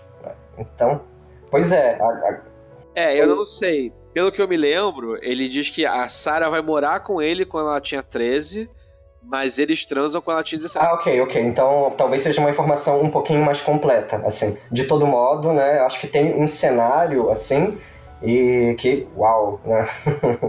Meu Deus. Aí a- acaba que a Ellen fica com o Wilfred e o Parsons fica com a Rapidinho, Sarah. na com a Wikipedia diz que ela se muda pra casa E- deles aos 15 e começa o relacionamento com eles com, com o Parsons aos 17. Só pra, enfim, né? Segundo a Wikipedia. Aí, desculpa, Beth. Ok. né? Não vou procurar isso agora, é Certo. mais difícil. E aí eles ficam juntos, eles ficam juntos por um bom tempo, assim. Um- Uma boa época da, da loja Agape funcionando na mansão é, são eles juntos e funcionando tudo bem, é, enquanto eles enquanto a, Ellen, relação a, aberta. Ellen, o- a Sarah e É, o Parsons? e aí vê- Todo mundo junto? Sei lá, é, é. todos moravam na mesma casa. Só que a, a Ah. Ellen ficava com o Wilfred e a Sarah Muito com o Cara, Parsons. isso aí é 1940. Maluco, imagina a galera. Exatamente. A, a, a galera o papo no clube de golfe ao redor, assim, caralho. Queria um cientista. Se bem que era, é- é- é- não devia ser uma coisa tão explanada assim também. A gente às vezes. É, é porque assim, é uma mansão gigante É. numa te- um, num terreno também, né? Então eu acho que ele não É, tinha os vizinhos enfim. perto. Mas enfim, aí ele fica com a Beth Beth, e ele Beth. tem uma. Ele é muito apaixonado, muito dedicado. Isso. E aí, eventualmente, aparece o personagem coringa da história, que é o Ron Hobart. Que o Parsons conhece por causa da ficção científica. Inclusive, tem um viés que a gente não sabe. O Parsons também é uma figura cultuada na ficção científica, porque ele foi um nexo de vários autores famosos. Ele conhecia várias pessoas e ou se correspondia, incluindo Robert E. É, ele conheceu, e não é da uma outra galera mas ele conheceu, conheceu o Bradbury, ele, ele. Porque tinha os clubes de ficção científica ali na, na- na Califórnia, ali em Pasadena e tal. E ele frequentava esses clubes na juventude, Isso. né? Quando ele tava lá, antes de casar e tudo. Ele fazia parte dessa galera. Que, que também fazia parte, é, trocava informação com a galera que era pesquisadora de, de, de ama- pesquisadores amadores de foguetes, né? Tinha ao redor do mundo. Tinha na Alemanha, tinha na, na Rússia, Isso. tinha nos Estados Unidos. E aí tinha a galera dos foguetes, tinha a galera da ficção científica e ele transitava nos dois espaços, né? E ele conhecia essa galera lá. Isso. Aí nesse, nesse espaço ele conhece o Ron Hobart, que é- na época era só um escritor de ficção científica. Eles ficam amigos. E aí tem a guerra, o Ron Hobart vai, é convocado pra guerra. E quando o Hobart volta, ele volta, tipo assim, é, muito mudado, porque em retrospecto dizem que ele sempre foi um cara carismático e loroteiro, assim, um 7-1, assim, um cara estelionatário que fica inventando história e tal, e todo mundo e é cativante, todo mundo compra a história do cara. E parece que com o, o ir da guerra, é, se pensa que ele primeiro, ele perdeu qualquer moral de tipo cometer um crime ou de enganar as pessoas, e ele voltando da guerra, isso deu é, munição pra ele usar, tipo assim, ah, eu sou um veterano de guerra, eu era espião, eu fui capturado, e aí contava várias histórias dessa. E aí, o, o- quando ele volta da guerra, o Parson chama ele pra morar no, na, na mansão e ele conquista todas as pessoas. Tem uma galera que fica puta e odeia ele, mas a grande maioria ele cativa e aparentemente ele é uma figura tipo assim, extraordinariamente carismática. Então, ele nesse, nesse rolê, a Sarah se apaixona por ele e ele acaba ficando com a Sarah. E isso deixa o Jack completamente destruído emocionalmente, porque é, é- era a única coisa que ele acreditava, que estava fixa ali. Vale ele era muito que ele leva a só a ela. Sarah. Ele leva. Não, não, calma, calma, calma, calma. calma. Ah, Aí tá, tá, tá, é o spoiler, é o spoiler. Mas então, nesse momento que o Robert, ele é, começa a... Ele fica com a Sarah e, o, e é tipo assim, olha, sinto muito, é isso aí. O Jack fica meio tentado naquela de tipo assim, pô, é Telemann não é? Ela tá seguindo a vontade dela e você quer segurar a mulher por quê? E aí o Jack fica muito destruído emocionalmente. E aí, é, se eu não me engano, a história é o seguinte: quando o Parsons perde a Beth e ele fica totalmente desarranjado, ele faz um ritual é, para conseguir uma outra parceira. E nesse momento que ele tá fazendo o ritual, ele tá fazendo um negócio, tá, tá, blá, blá, blá, blá, e é um ritual, tipo assim, todo dia, duas vezes por dia, e até as pessoas ficam até impressionadas, porque ele sempre foi um cara que não era muito disciplinado com isso, é, se, se empenhando. E aí parece que tem um dos momentos que ele tá no ritual que ele. é, a- as luzes apagam da, da casa inteira. E o, o Ron Hubbard estava na cozinha, ele chama o Parsons então, e dá um grito. E aí eles falam que alguém, alguma coisa bateu no braço dele. E aí o, o Jack tem, tem vê essa história como um sinal de que aquilo ali realmente é o, o curso da verdadeira vontade, que ele realmente tinha que desencanar da Beth. E aí ele fica, volta até ficar amigo do Ron Hubbard por causa disso. E aí nisso que ele fica amigo do Hubbard, eles vão pro deserto no final dessa sequência. E quando ele volta, ele encontra Marjorie Cameron. E mais pra frente que tem o Babylon Working, que é onde ele recebe o livro. Mas esse, eu achei que tinha um lance de qualquer ali dele. dele fez uma invocação qualquer ali. Ele, ele invoca uma mulher, tipo assim, pra vida dele, não. Isso não tem nada a ver. É, eu acho que é isso. Eu acho que é, primeiro é uma, uma elemental. E depois a- o, o negócio de Daí Babylon é volta- um outro trabalho. Porque ele o outro. O, o segundo Aham. trabalho ele quer que Babylon nasça no mundo. E aí ele faz o trabalho pra isso. Ele não faz- O Aham. primeiro é pra aparecer uma elemental pra ele, como parceira. Entendi. Aí entra do que o Pedro falou da visão do ser humano como elemental. Diz aí, Pedro.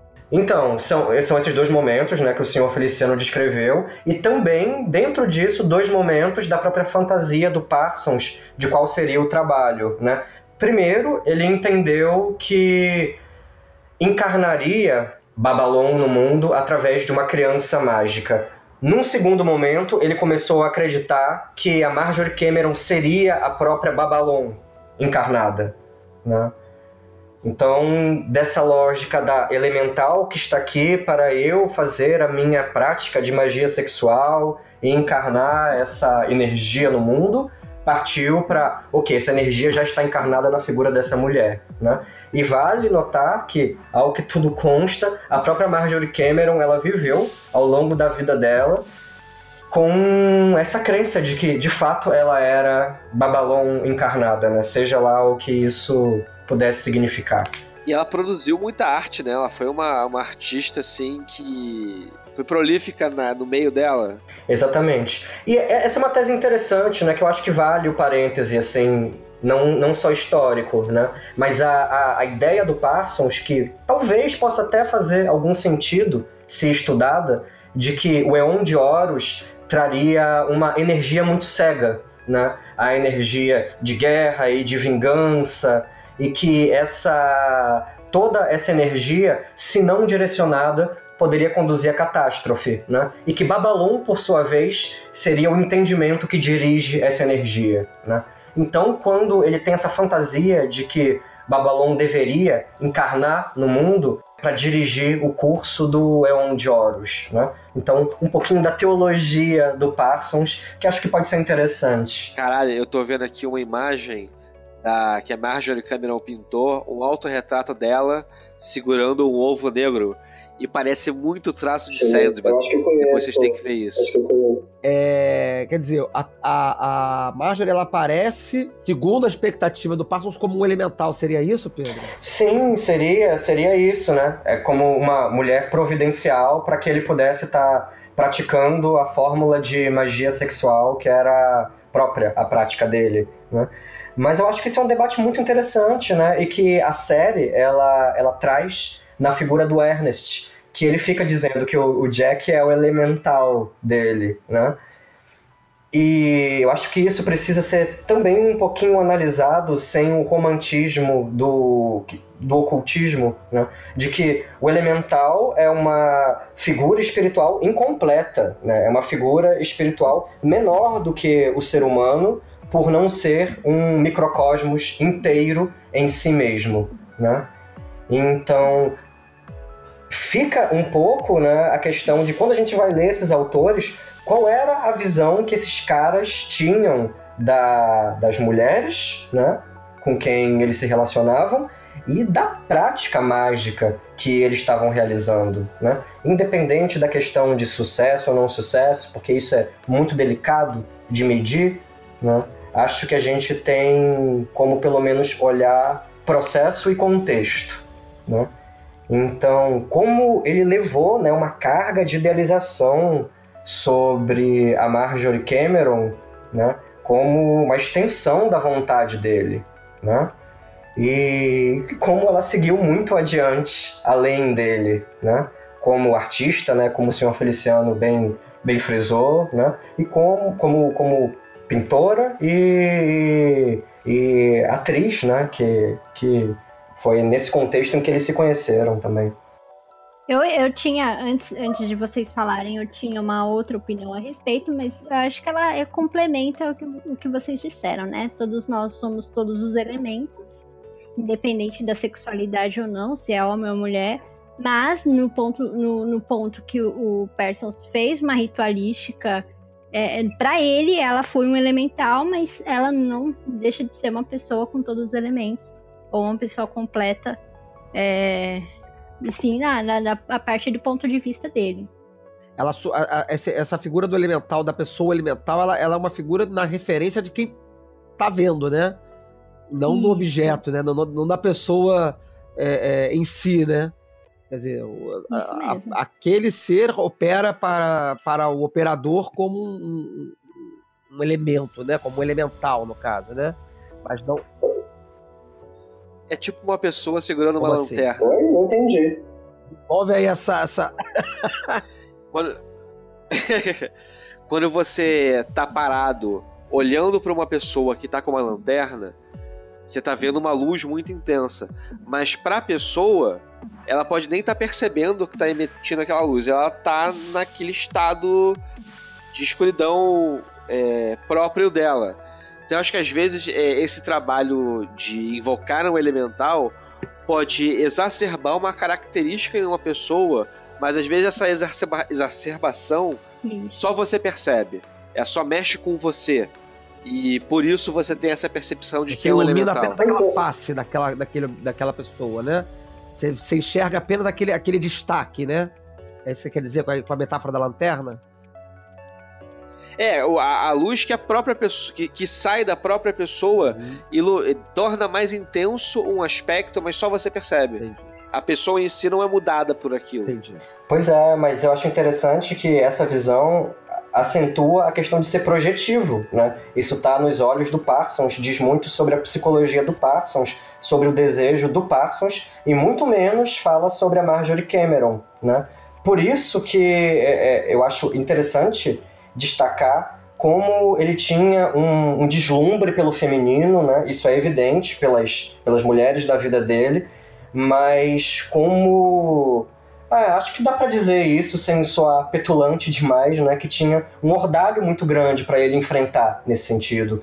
Porque o Parsons também tem outra coisa. Ele traz a questão da bruxaria, né, para Telema. Tem dentro daquele texto dele que talvez seja o maior, né, que a liberdade é uma espada de dois gumes né?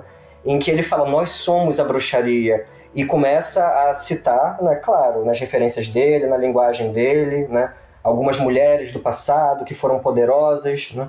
Então, como ele me parece, né, essa é uma impressão minha, como ele estava buscando esse culto ao feminino, mas acabou também engessado na misoginia e na tendência à objetificação da, do que é própria a socialização do homem e talvez mais acentuadamente na época dele, né? Porque no fim das contas, por mais que ele tivesse olhando nessa luz da lanterna, né, que o senhor Feliciano trouxe, né, ainda assim é uma visão que objetifica, né, que reduz a, a Marjorie, no caso, a, a uma ferramenta para a operação que ele tinha que realizar. E isso, em termos de ética e magia, dá um tanto pano para manga que acho que não caberia num episódio só, né? A gente, a gente pode fazer um dia um programa sobre ética e magia que ia ficar, ó, é, acho, acho uma excelente proposta. Assim. Mas a, a instrumentalização do, do, do, outro como, né, como ferramenta né, do processo mágico é uma, é uma questão complicada. O Crowley também tinha dessas, né? O Crowley também via é, é, em, algum, em algum momento que o outro, o operador, a prostituta, a mulher escarlate, o, o assistente, etc., era um elemento, eram apenas peças que ele precisava fazer alguma coisa. Isso isso despersonifica as, as identidades, né? É complicado.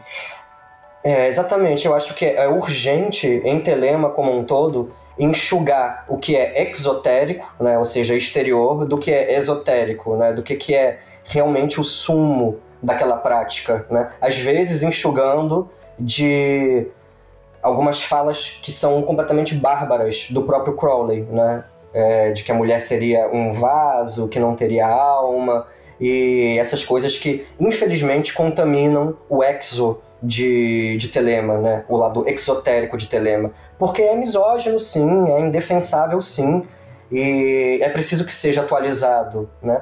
E como, do meu ponto de vista, isso pode ser atualizado? Pelo esotérico, né? que é pela vivência desses mistérios, né? porque eles são potentes em si, de uma através de uma visão não não envenenada, né? Não é, é, somos frutos de nossa cultura e isso é inevitável, né? Mas à medida que o tempo passa também a gente pode rever, né? A gente tem essa vantagem do, do a posteriori e a gente tem essa vantagem sobre o Crowley hoje, sobre o Parsons hoje e, e assim quem se pretende telemita e queira, né? fazer dessa forma, rever né, essas, esse legado que a gente tem aí, que por vezes é muito esquisito. Sim, sim, sim. sim. Já foi objeto de várias críticas em alguns programas aqui. É sempre bom recuperar e, e fica, fica essa proposta de um programa sobre magia e ética aí pra gente fazer daqui a um, daqui a um tempinho aí, que eu acho que vai ser legal, rende, rende coisas bacanas aí. É, mas a gente acabou não falando da história do, do Hubbard, né? E aí a gente, a, gente, a gente, já fez um resumão aí do, do da situação. Perdão, gente, eu tô com uma tosse horrível. Tô me segurando pra não tossir no meio do programa. A gente já fez um resumão aí da situação marital do Parsons, né? Como é que aconteceu, né? Mais ou menos a, a, a sucessão de suas esposas. Mas no meio dessa história temos o Ron Hubbard, que a gente não falou ainda aqui, mas para quem tá ligado, é o pai da cientologia. Essa figura que está falando aqui, né, que é, é, é teve, é, é, se envolveu com a irmã da Helen, que já era atual cônjuge né, do Parsons da época, e depois vai ter uma história complicada aí. Esse cara, ele é o pai da cientologia, essa figura carismática que atraiu tanta gente e que no final das contas vai dar um golpe no Parsons, como a gente vai falar agora, ele tá aí ainda até hoje sendo super relevante e atraindo as galeras de Hollywood ainda ao, ao, ao seu. Não, não ele pessoalmente, mas para o seu, para o seu sistema. E, quer contar aí, seu Frisa, você que tá, tá hoje é, porta-voz das fofocas aí? Então, é, o que aconteceu foi o seguinte: é, a gente já caminhou aqui até o ponto que ele estava com o Parsons durante esse trabalho de invocação de Babylon.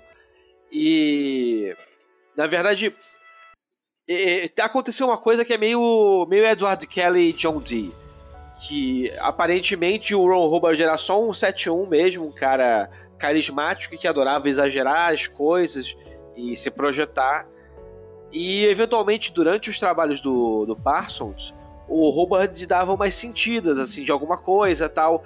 E nesse dia que ele conta que acabou a luz e o Hubbard sentiu alguma coisa batendo no braço dele, e aí o braço do Hubbard ficou sem mexer a noite inteira, etc. etc. O Parsons não botou fé de que o Hubbard ele de fato sentia algumas coisas, etc.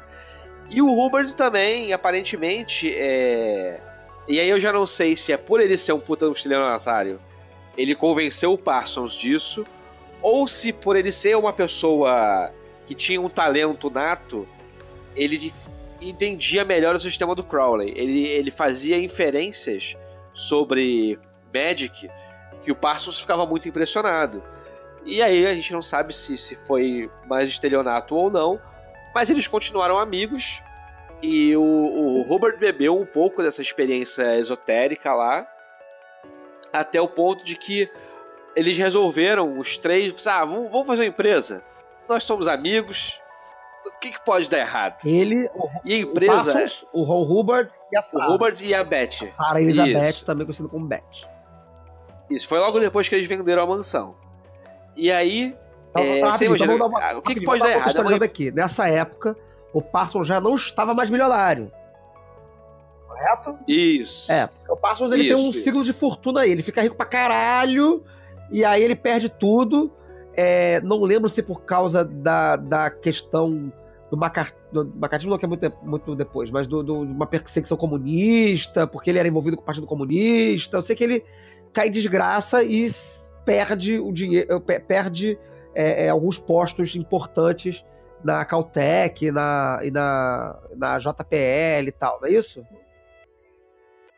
É, na verdade, o lance é, ele não era um cientista e ele não tinha esse rigor científico, etc. Então, quando o negócio cresceu de tamanho e passou a ser uma empresa com um contrato com os militares para produzir X foguetes, a engenhosidade dele acabou é, não servindo mais.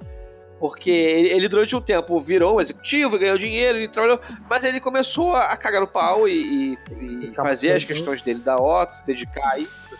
E aí ele meio que foi pressionado, tipo assim, ah, você quer fazer outras coisas? Vende suas ações aqui e vão para outro lugar.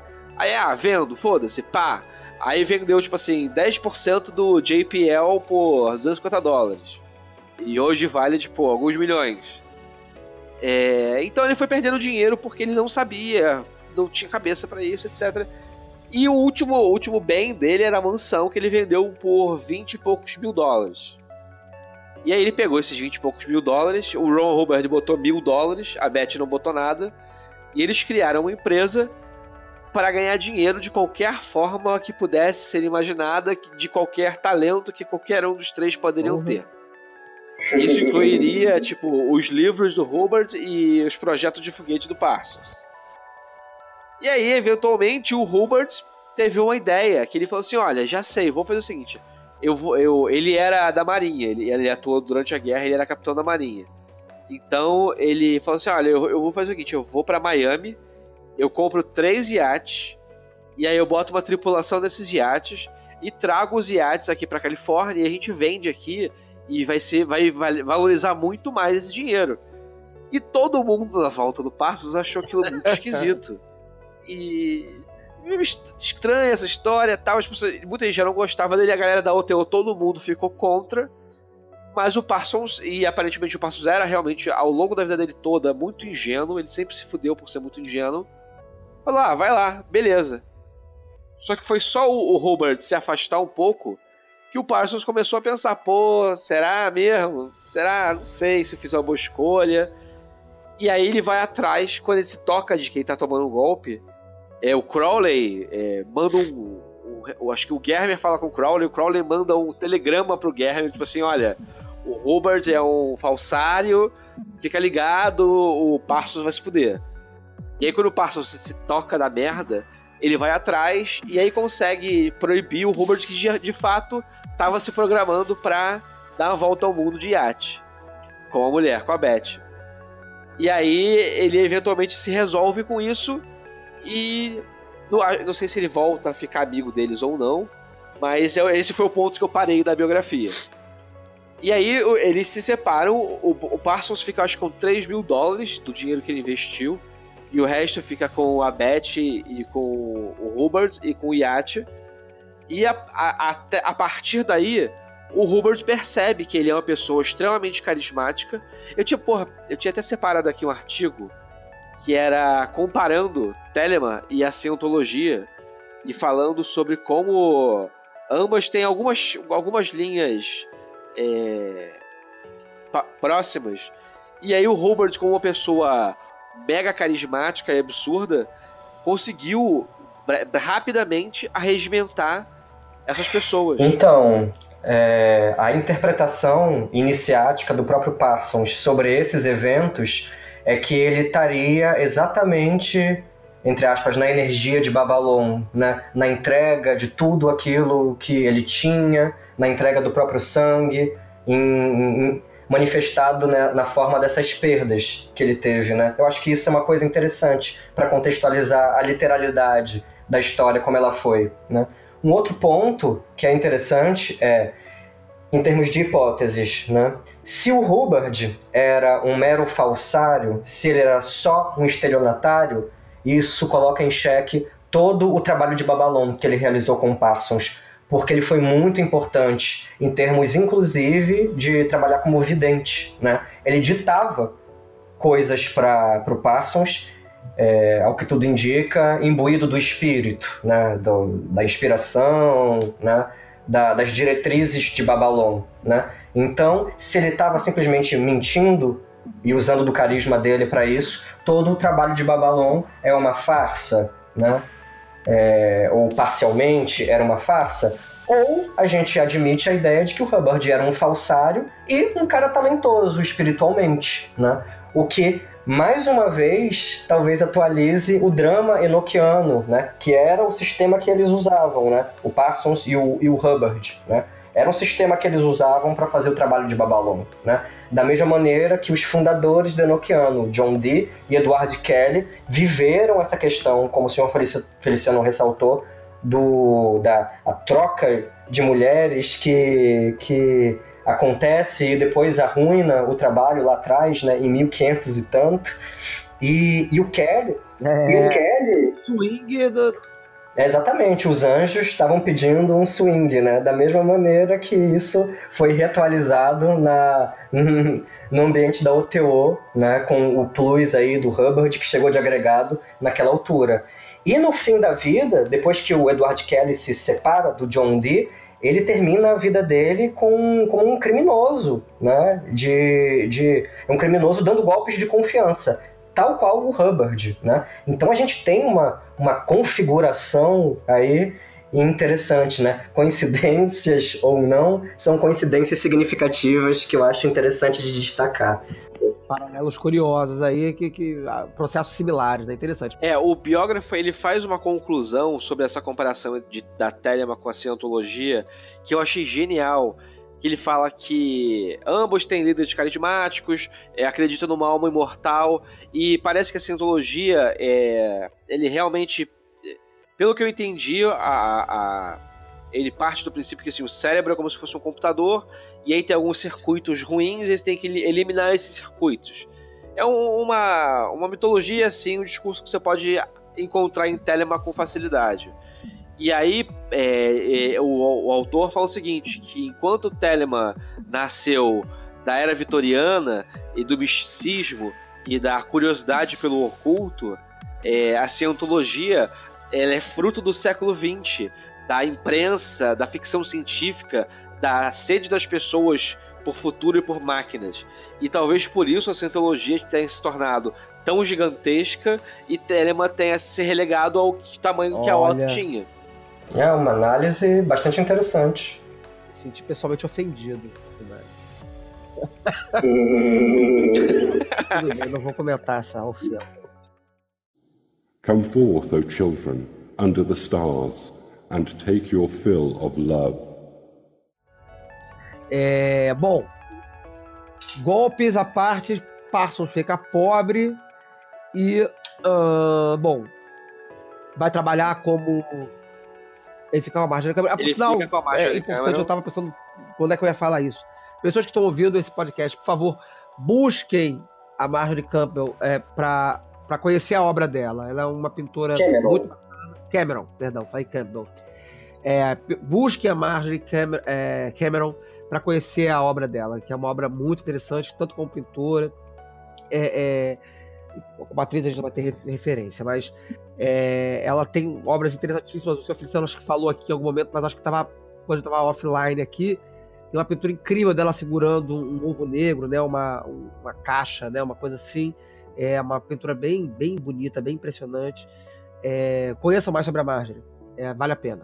E como, e como atriz tem referência dela em Telema, inclusive, porque ela, ela aparece num dos filmes do Kenneth Anger. Ah, né? ela aparece no Kenneth cineasta aparece, um cineasta importantíssimo dentro do, do, da história de Telema, né? Então ela tá lá. Eu só não lembro nesse momento de cabeça qual é o filme, se é o Lucifer Rising ou se é o Invocation of My Demon Brother ou se é algum outro que eu posso estar esquecendo. Não sei se pode botar alguma nota aí quando for divulgar o podcast aí. Boto sim. Depois a gente procura aqui onde é que a, a Cameron aparece, mas a Cameron aparece, mas ela é. E, aí aproveita e procura tem os trabalhos do Kenneth Anger que, que vale a pena também. Eu, vou ver, eu acho que eu tenho o, o, filme inteiro no. Pelo menos o Lucifer Rising tem inteiro no, no YouTube. Eu posso botar o link aqui se for o caso. É, mas enfim, e aí o Parsons vai para os seus momentos finais da vida dele. Ele, ele, ele morre em 50 e poucos, não é isso? 52 e 53, né? Ok. 52. 52. Já tá indo nos anos 40, Parsons vai viver de, de efeito especial para Hollywood, não é isso? Então, ele projetou, ele trabalhava de qualquer coisa que nem, que nem vocês tinham falado aí, né? Ele também projetava, projetava é, fogos de artifícios para efeitos especiais de filmes, né? É, foi, foi, mais ou menos isso que vocês falaram. E, mas é, né, nessa época ele tava. É, a, a, a Marjorie não tá com ele. Ela fica com ele até o final, casada, assim, tipo, companheira ou não? Porque ela, ela fica, fica, com ele. Eu sei que ela, ela, ela é presente da vida dele até o final, mas não sei se como cônjuge. Então, a, até onde eu saiba, sim. Eles são, eles são casados até, até que ela se torna viúva, até a morte dele, sim. Certo.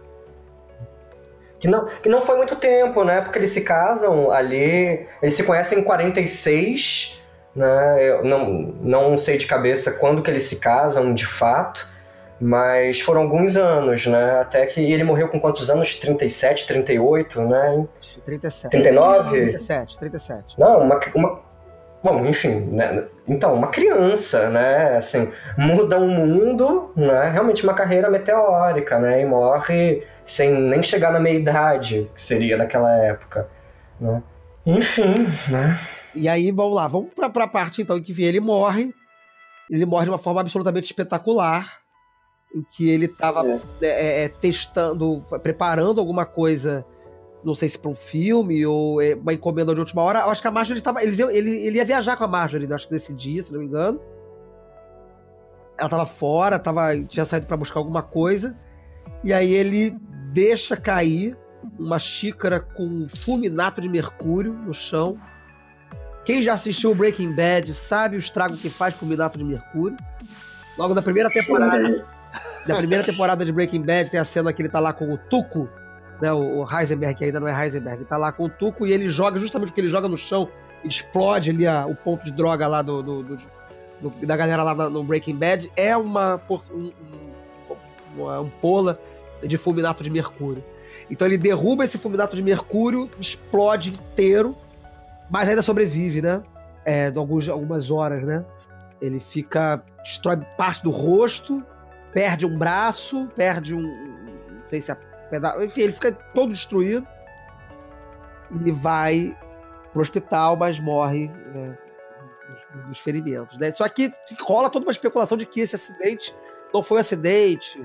Não tem uma, uma coisa assim? É, especulam que não sabe se foi acidente ou se foi suicídio, né?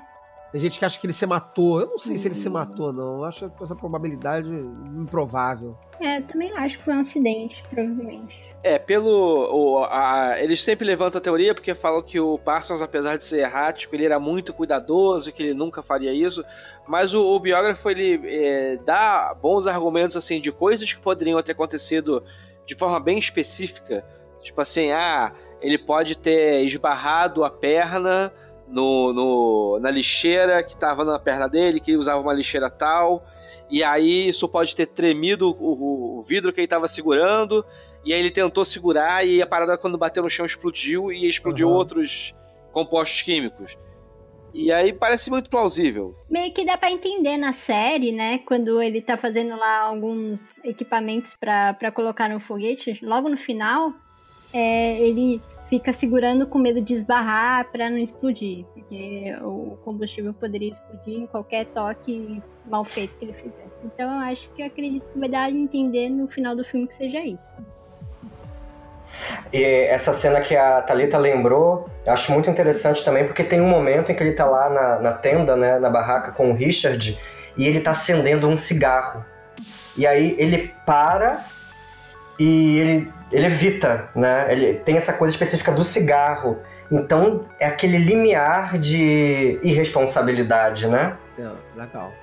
Eu cheguei a ler em algum canto, eu tô procurando aqui, eu não anotei isso, mas que tinha umas teorias assim de que ele teria sido assassinado pelo FBI. Tem as teorias malucas aí. Não, ele foi procurado pelo FBI, sim, algumas vezes. Os amigos deles também. Mas foi por causa do. Porque te- teve o lance de que na juventude eles fizeram parte, quer dizer, ele não, o Malina fez parte do Partido Comunista.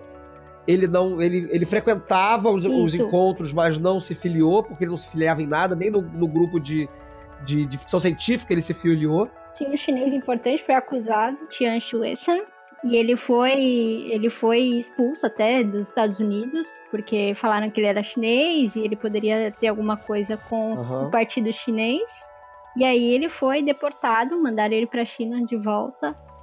E ele é, é um astrônomo imp- muito importante na China, né? Fizeram também uma biografia sobre ele e ele morreu bastante velho. Ele era parte do Suicide Squad também, do, do- do- dos Isso. pesquisadores iniciais, né? Isso também. Esquadrão Suicida. Muito bem. Então, assim, pra fechar o programa, vamos terminar. Alguém quer fazer algum comentário sobre a vida do Parsons? A mais? Chegamos até a morte dele. comentar que assim, é, isso que a Thalita comentou, era muito louco é, você ver que a perseguição e a paranoia contra o comunismo impactavam realmente do tipo assim, o Parsons foi investigado, pessoas com quem o Parsons trabalhava foram afastadas, é, o Parsons muitas vezes, muitas vezes ficou sem, sem o clearance, né, a autorização de segurança por causa dessa investigação que ele simpatizava com ideias socialistas, etc., porque ele fumava maconha, porque ele tinha essa coisa da OTA e investigava a OTA como culto satânico. Então, é, é muito louco como é que é, nessa época, a gente hoje em dia acha que é super exagerado, mas nessa época realmente era assim. Aí depois ficou pior, eu acho, né? Eu acho que nessa época tava começando a ficar assim, né? Eu tinha. Eu, eu acho que, que ainda piora depois dos anos, dos anos 50. Eu acho que ele, ele ainda tem um clima ainda mais perigoso né, para esses, esses movimentos políticos. Mas é, isso foi uma coisa que afetou, sim, né? Como a, como a Thalita falou, né? Expulsaram o, o- o- Como é que é o nome dele? Você que sabe falar chinês, Thalita, eu não sei. Tian Shuesan. É isso aí. Esse cara aí. Thalita, pra quem não sabe, a Thalita é, é proficiente no, no chinês. Não, nem tanto. E ela sabe falar essas Ele foi encaminhado pra China e hoje e, e ele morreu bastante velho, morreu aos 95 anos Eita. e ele foi muito importante pro governo chinês para a criação de mísseis, né? Ele acabou criando Sim, mísseis claro. para pro governo Imagino. chinês para se proteger durante a Segunda Guerra Mundial. Muito bom, muito bom. Outra coisa legal que é, é bom ele ressaltar é que pra gente é muito óbvio é, a história dos foguetes e a importância dos foguetes. Mas assim como na série mostra, é, naquela época as pessoas não tinham noção da, da, da- da capacidade do foguete. E achavam que o foguete era coisa idiota, era tipo um balão, sabe? É tipo, ah, isso aqui não vai pra frente, só vai fazer isso mesmo, e é isso aí. E, inclusive, é, eles tomavam o cuidado de não mencionar a palavra foguete na- nas apresentações, porque senão não iam levar a sério. É tipo falar disco voador hoje em Aham. dia. É, é- é muito doido, porque assim, quando, é, quando eles começam as pesquisas com foguetes, né, e tal, e aí o Parsons tem todos os seus sonhos de ir, ir à Lua e conquistar o espaço, etc e tal, é, já havia algum, pelo menos um ou dois outros cientistas anteriores que haviam feito esse tipo de trabalho e que foram relegados, né, é, a biografia cita um, eu não sei se ele é americano ou se é radicado nos Estados Unidos, mas que, eu esqueci o nome dele agora, mas que vai viver isolado no, no- no Novo México, ou num lugar assim, porque ele foi é, é, é, é, escorraçado da comunidade científica por pensar a possibilidade de foguetes, né? E uma das críticas que, que a comunidade científica fazia para o de foguetes era que, o, por ser, por estar no espaço, ele não teria combustão, porque ele ia ter oxigênio. E aí era tipo assim, meu Deus, isso não tem nada a ver. Ou, ou que, não teria, que não teria atmosfera para empurrar o foguete, para o foguete fazer um. ter onde projetar força, que não tinha absolutamente nada a ver, né? Porque o, foguete ele se projeta por leis físicas básicas de, de uma ação é, é, provoca uma, uma, uma, reação igual e contrária, né? De sentido igual, em sentido contrário de igual força. Então, tipo assim, os próprios cientistas, grandes cabeças da época, negavam o, o desenvolvimento do, do, foguete em bases científicas furadas, que não faziam nem próprio sentido, né? E eles mesmo assim falaram, não, vamos fazer, vamos fazer, e fizeram. É uma pena que ele tenha morrido antes do Homem e a Lua. E a Lua. É, é uma tristeza que eu tenho na, na biografia do Parsons, é ele ter morrido tão jovem e sem ter visto o Homem e a Lua. É uma pena mesmo. Mas para fechar, o cast, que já está aí com quase duas horas, eu falei de uma hora e meia, já estamos aqui com duas horas e cinco minutos de gravação, muito bom. No, no, no programa vai ficar com menos, porque a gente tem vários cortes aqui. Mas é, eu queria fazer um comentário rápido. A gente falou sobre isso no início da série, de forma ampla, sobre o comportamento do Telemita, como ele foi representado na série, todo mundo reconheceu que isso foi uma coisa positiva, foi legal. Mas e a parte ritualística mágica, até mesmo é, é, procedimental que acontece ali na loja Agape.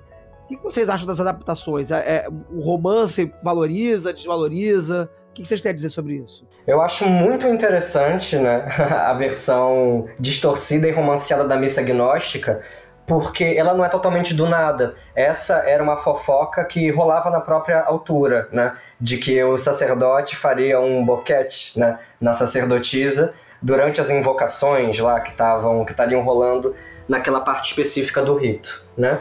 Eu entendo que tenha sido uma escolha em prol de sensacionalismo, sim, e acho que se eu não me engano, os produtores confirmaram isso, de que fizeram um ritual que fosse chocante para o público hoje, como a missa gnóstica era chocante para um público daquela época, pelo fato de ter nudez envolvida né? Então eu entendo essa escolha, né? Agora, a, a, parte, a missa gnóstica, né, que tem esse, esse capítulo especial a ser mencionado, eu gosto muito de como eles representam a magia na série, porque é de uma maneira muito sutil. Ela não é, ela não é, é pirotécnica, não é ocos pocos. Ela é, ela acontece, por exemplo, ela trabalha na autoconfiança do Jack Parsons como ele, por exemplo, naquela, naquele momento em que ele entra naquele salão especial, né, naquele clube lá, e consegue falar com o general depois de fazer a, o rito dele lá. Né? Então, tudo acontece de uma maneira muito sincronística, né? ou até subjetiva, de uma forma muito realista, inclusive. Então eu gostei de como a série abordou os, os feitos mágicos. Ah, eu também gostei. Né? Eu nunca participei de uma missa gnóstica, nunca verifiquei como ela é para eu confirmar. Ah, é, ok, tá certo, mas. Eu também achei interessante, foi bem próxima, não foi muito especulativa, não foi ó, uma magia que acontece um negócio muito maluco. Foi algo bem simples, sutil. Eu gostei bastante também da, da experiência do ritual no, na seria, no seriado. Bacana. É, o, fato de não ser uma coisa pirotécnica, né? Eu achei muito positivo, né? O risco de, de fazer uma merda, porque foi o que eu falei no início do programa, né? É, que me causou apreensão quando anunciaram a série. É, o risco de fazer uma cagada, como, como o, o Bruce Dixon faz, né? No, no Chemical Wedding, era gigantesca. Fala, seu Feliciano. É, então, uma coisa que me incomodou um pouco na série foi a questão do sangue de bode.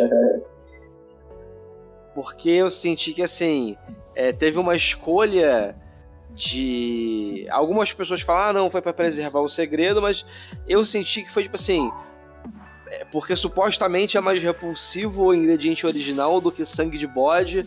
Então os caras vão botar sangue de bode, é coisa meio louca isso. Pra quem não sabe, eu, assim, o, o sangue é menstrual. Originalmente o sangue utilizado na, na comunhão, na, no bolo de luz da hóstia que é celebrada ali é usando sangue menstrual. Mas então, também pode ser o sangue de uma besta, né? Como tá, tá especificado no livro da lei. Então, pois é. O, o, o no livro, não sei se você de repente passou dessa parte, o senhor Feliciano. É, mas no livro cita que em algum momento é dito a ele que era sangue de um animal. Mas que deveriam ter dito que era o sangue é, menstrual. Mas que há essa, essa citação no, no, no livro de que é o sangue de uma Entendi. besta. E como o Pedro falou, o sangue de uma besta também faz parte da receita, pode ser, né? Aham. né? Mas. Mas eu acho que da- das adaptações é, é, você, você acha problemático, né? Substituir o sangue menstrual por sangue de animal, né? Acho que animal é mais chocante, na verdade. Será? Eu acho que contrário. não. Eu acho. Eu acho que a ideia de. Eu, eu, eu tive essa impressão, a impressão que me veio, né, na época, né? Quando eu vi o, o- o- o episódio. É que a ideia de um, de um sacrifício animal é uma ideia muito mais presente dentro de um imaginário de ritual Aham. do que coletar sangue menstrual sem sacrifício nenhum. Entendeu? Eu acho que, que, que tem um quê de impacto aí. Né? De gerar impacto. E também de, de você fazer também uma, um- uma transição é, é, é, é, de causa e efeito. Né? Ele aparece segurando lá o, o bode e tal, a Sim, galinha, sim, né? aparece segurando, segurando O bode. bode. Aí depois mostra vaso com sangue e o, e o bolo. Então, tipo assim, é muito subjetivo também. A, a conexão ela é, ela é construída, né? Não, não mostra sacrificando o bode. Né? Não diz que aquele sangue era do, Sim, do- daquele bode. Né? Fica uma, uma, uma coisa sutil que eu achei até, até bonita, assim. Achei até uma, uma forma interessante de representar. É... Bom, então, considerações feitas, eu espero que faça sentido esse final aqui, porque tivemos vários problemas técnicos aqui. É, acho que a gente conseguiu cobrir aí a vida do Parsons, cobrir aí as, as similaridades ou não aí do, do, do, da- do que a série traz pra gente. Eu acho que há um consenso de que a série fez uma boa representação, uma boa imagem do nosso rolê aqui, da nossa, da nossa experiência, da nossa vivência, de alguma forma. Espero que isso na próxima temporada se mantenha. Não sei se já está confirmada a próxima temporada, mas se estiver, eu espero que dê continuidade esse trabalho. Tem muitos personagens interessantes a serem introduzidos aí. A própria Jenny Wolf, o próprio é, é, McMurtry, o próprio Hubbard, que a gente falou. Provavelmente ele vai aparecer, porque temos já ali a Sarah aparecendo e já mostrando essa, essa propensão ao relacionamento com o Parsons, porque ela já tem uma, uma personalidade ali sedutora e tal. Vamos ver o que vai acontecer. E então, com isso, eu vou passar para as considerações finais de cada um dos participantes, começando pela visitante Talita. Diz aí, Talita, fale suas, suas opiniões finais. Então, é isso. Eu, eu peço que busquem, pesquisem sobre os outros autores. Eu vou fazer um texto é, sobre o McMurtry, um, um, um texto que ele já havia feito naquela época. Pesquisem, se aprofundem, vejam cada vez mais que, que vale a pena, é, é bastante interessante. Eu, eu, eu sempre gostei de, de pesquisar a respeito, de ler a respeito desse assunto. E é isso que eu espero dos ouvintes também. Que, que eles possam é, se encontrar ou se divertirem, né? Vendo esse seriado ou, ou, ou fazendo as pesquisas que, que desejam fazer a respeito do assunto Telemann. Muito obrigado. Lembrando então que Thalita estará com o artigo publicado na revista 777, edição de primavera, que já saiu quando esse programa for ao ar. Procurem aí, vai estar o link na postagem. Senhor Feliciano. Então, apresentem a série para as pessoas que vocês querem explicar a Telemann. E se elas ficarem chocadas, então não era pra ser mesmo. se você procurar no, no Google por. Como é que é o, o termo aqui? É Jack Parson Loved His Sex Magic. Você vai cair num, num vídeo do. É tipo um canal chamado Drunk History do Comedy Central. Que te- eles fizeram, tipo assim, um. Só um videozinho de 4 minutos com bastante humor sobre a história do Jack Pô, é muito bom. É muito bom. Pedro. Então, eu queria agradecer primeiramente o convite, né, por, por estar participando.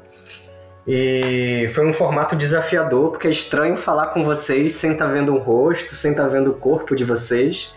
Mas foi até legal, foi até que fluiu, foi bacana.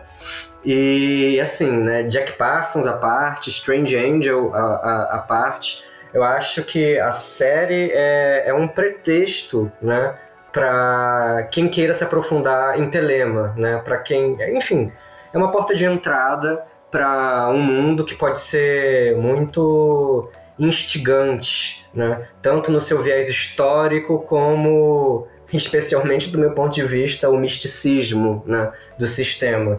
Então, então é isso. Né? Obrigado e espero que seja útil, que seja de serventia o podcast gravado hoje. Eu que agradeço, nós aqui do Foco de Pesquisa que agradecemos a presença de vocês, da Talita e do Pedro. É, como eu disse no início do programa, a gente vai manter esse formato fora de formato, vamos ter mais convidados. Espero que vocês voltem em breve para falar novamente com a gente aqui sobre outros assuntos. É, e fica o convite também para audiência. Eu sei que a gente tem muito ouvinte que não é telemita, que nem é da, do rolê da magia, às vezes ouve a gente só porque acha que é legal, que o assunto é divertido, que é o que é engraçado, enfim, tem seus motivos. Mas então, se você é aí que não é do rolê mágico, que não é da, da, da, da comunidade mágica, fica também o convite para conhecer a série e ter uma visão romantizada, sim, mas ainda assim razoavelmente acurada de como que é, que, que acontece aqui, o que, que importa pra gente, pelo menos que narrativa que a gente está tentando, às vezes, construir aqui. Né? Então, muito obrigado a todos. Um abraço para toda a audiência e 93.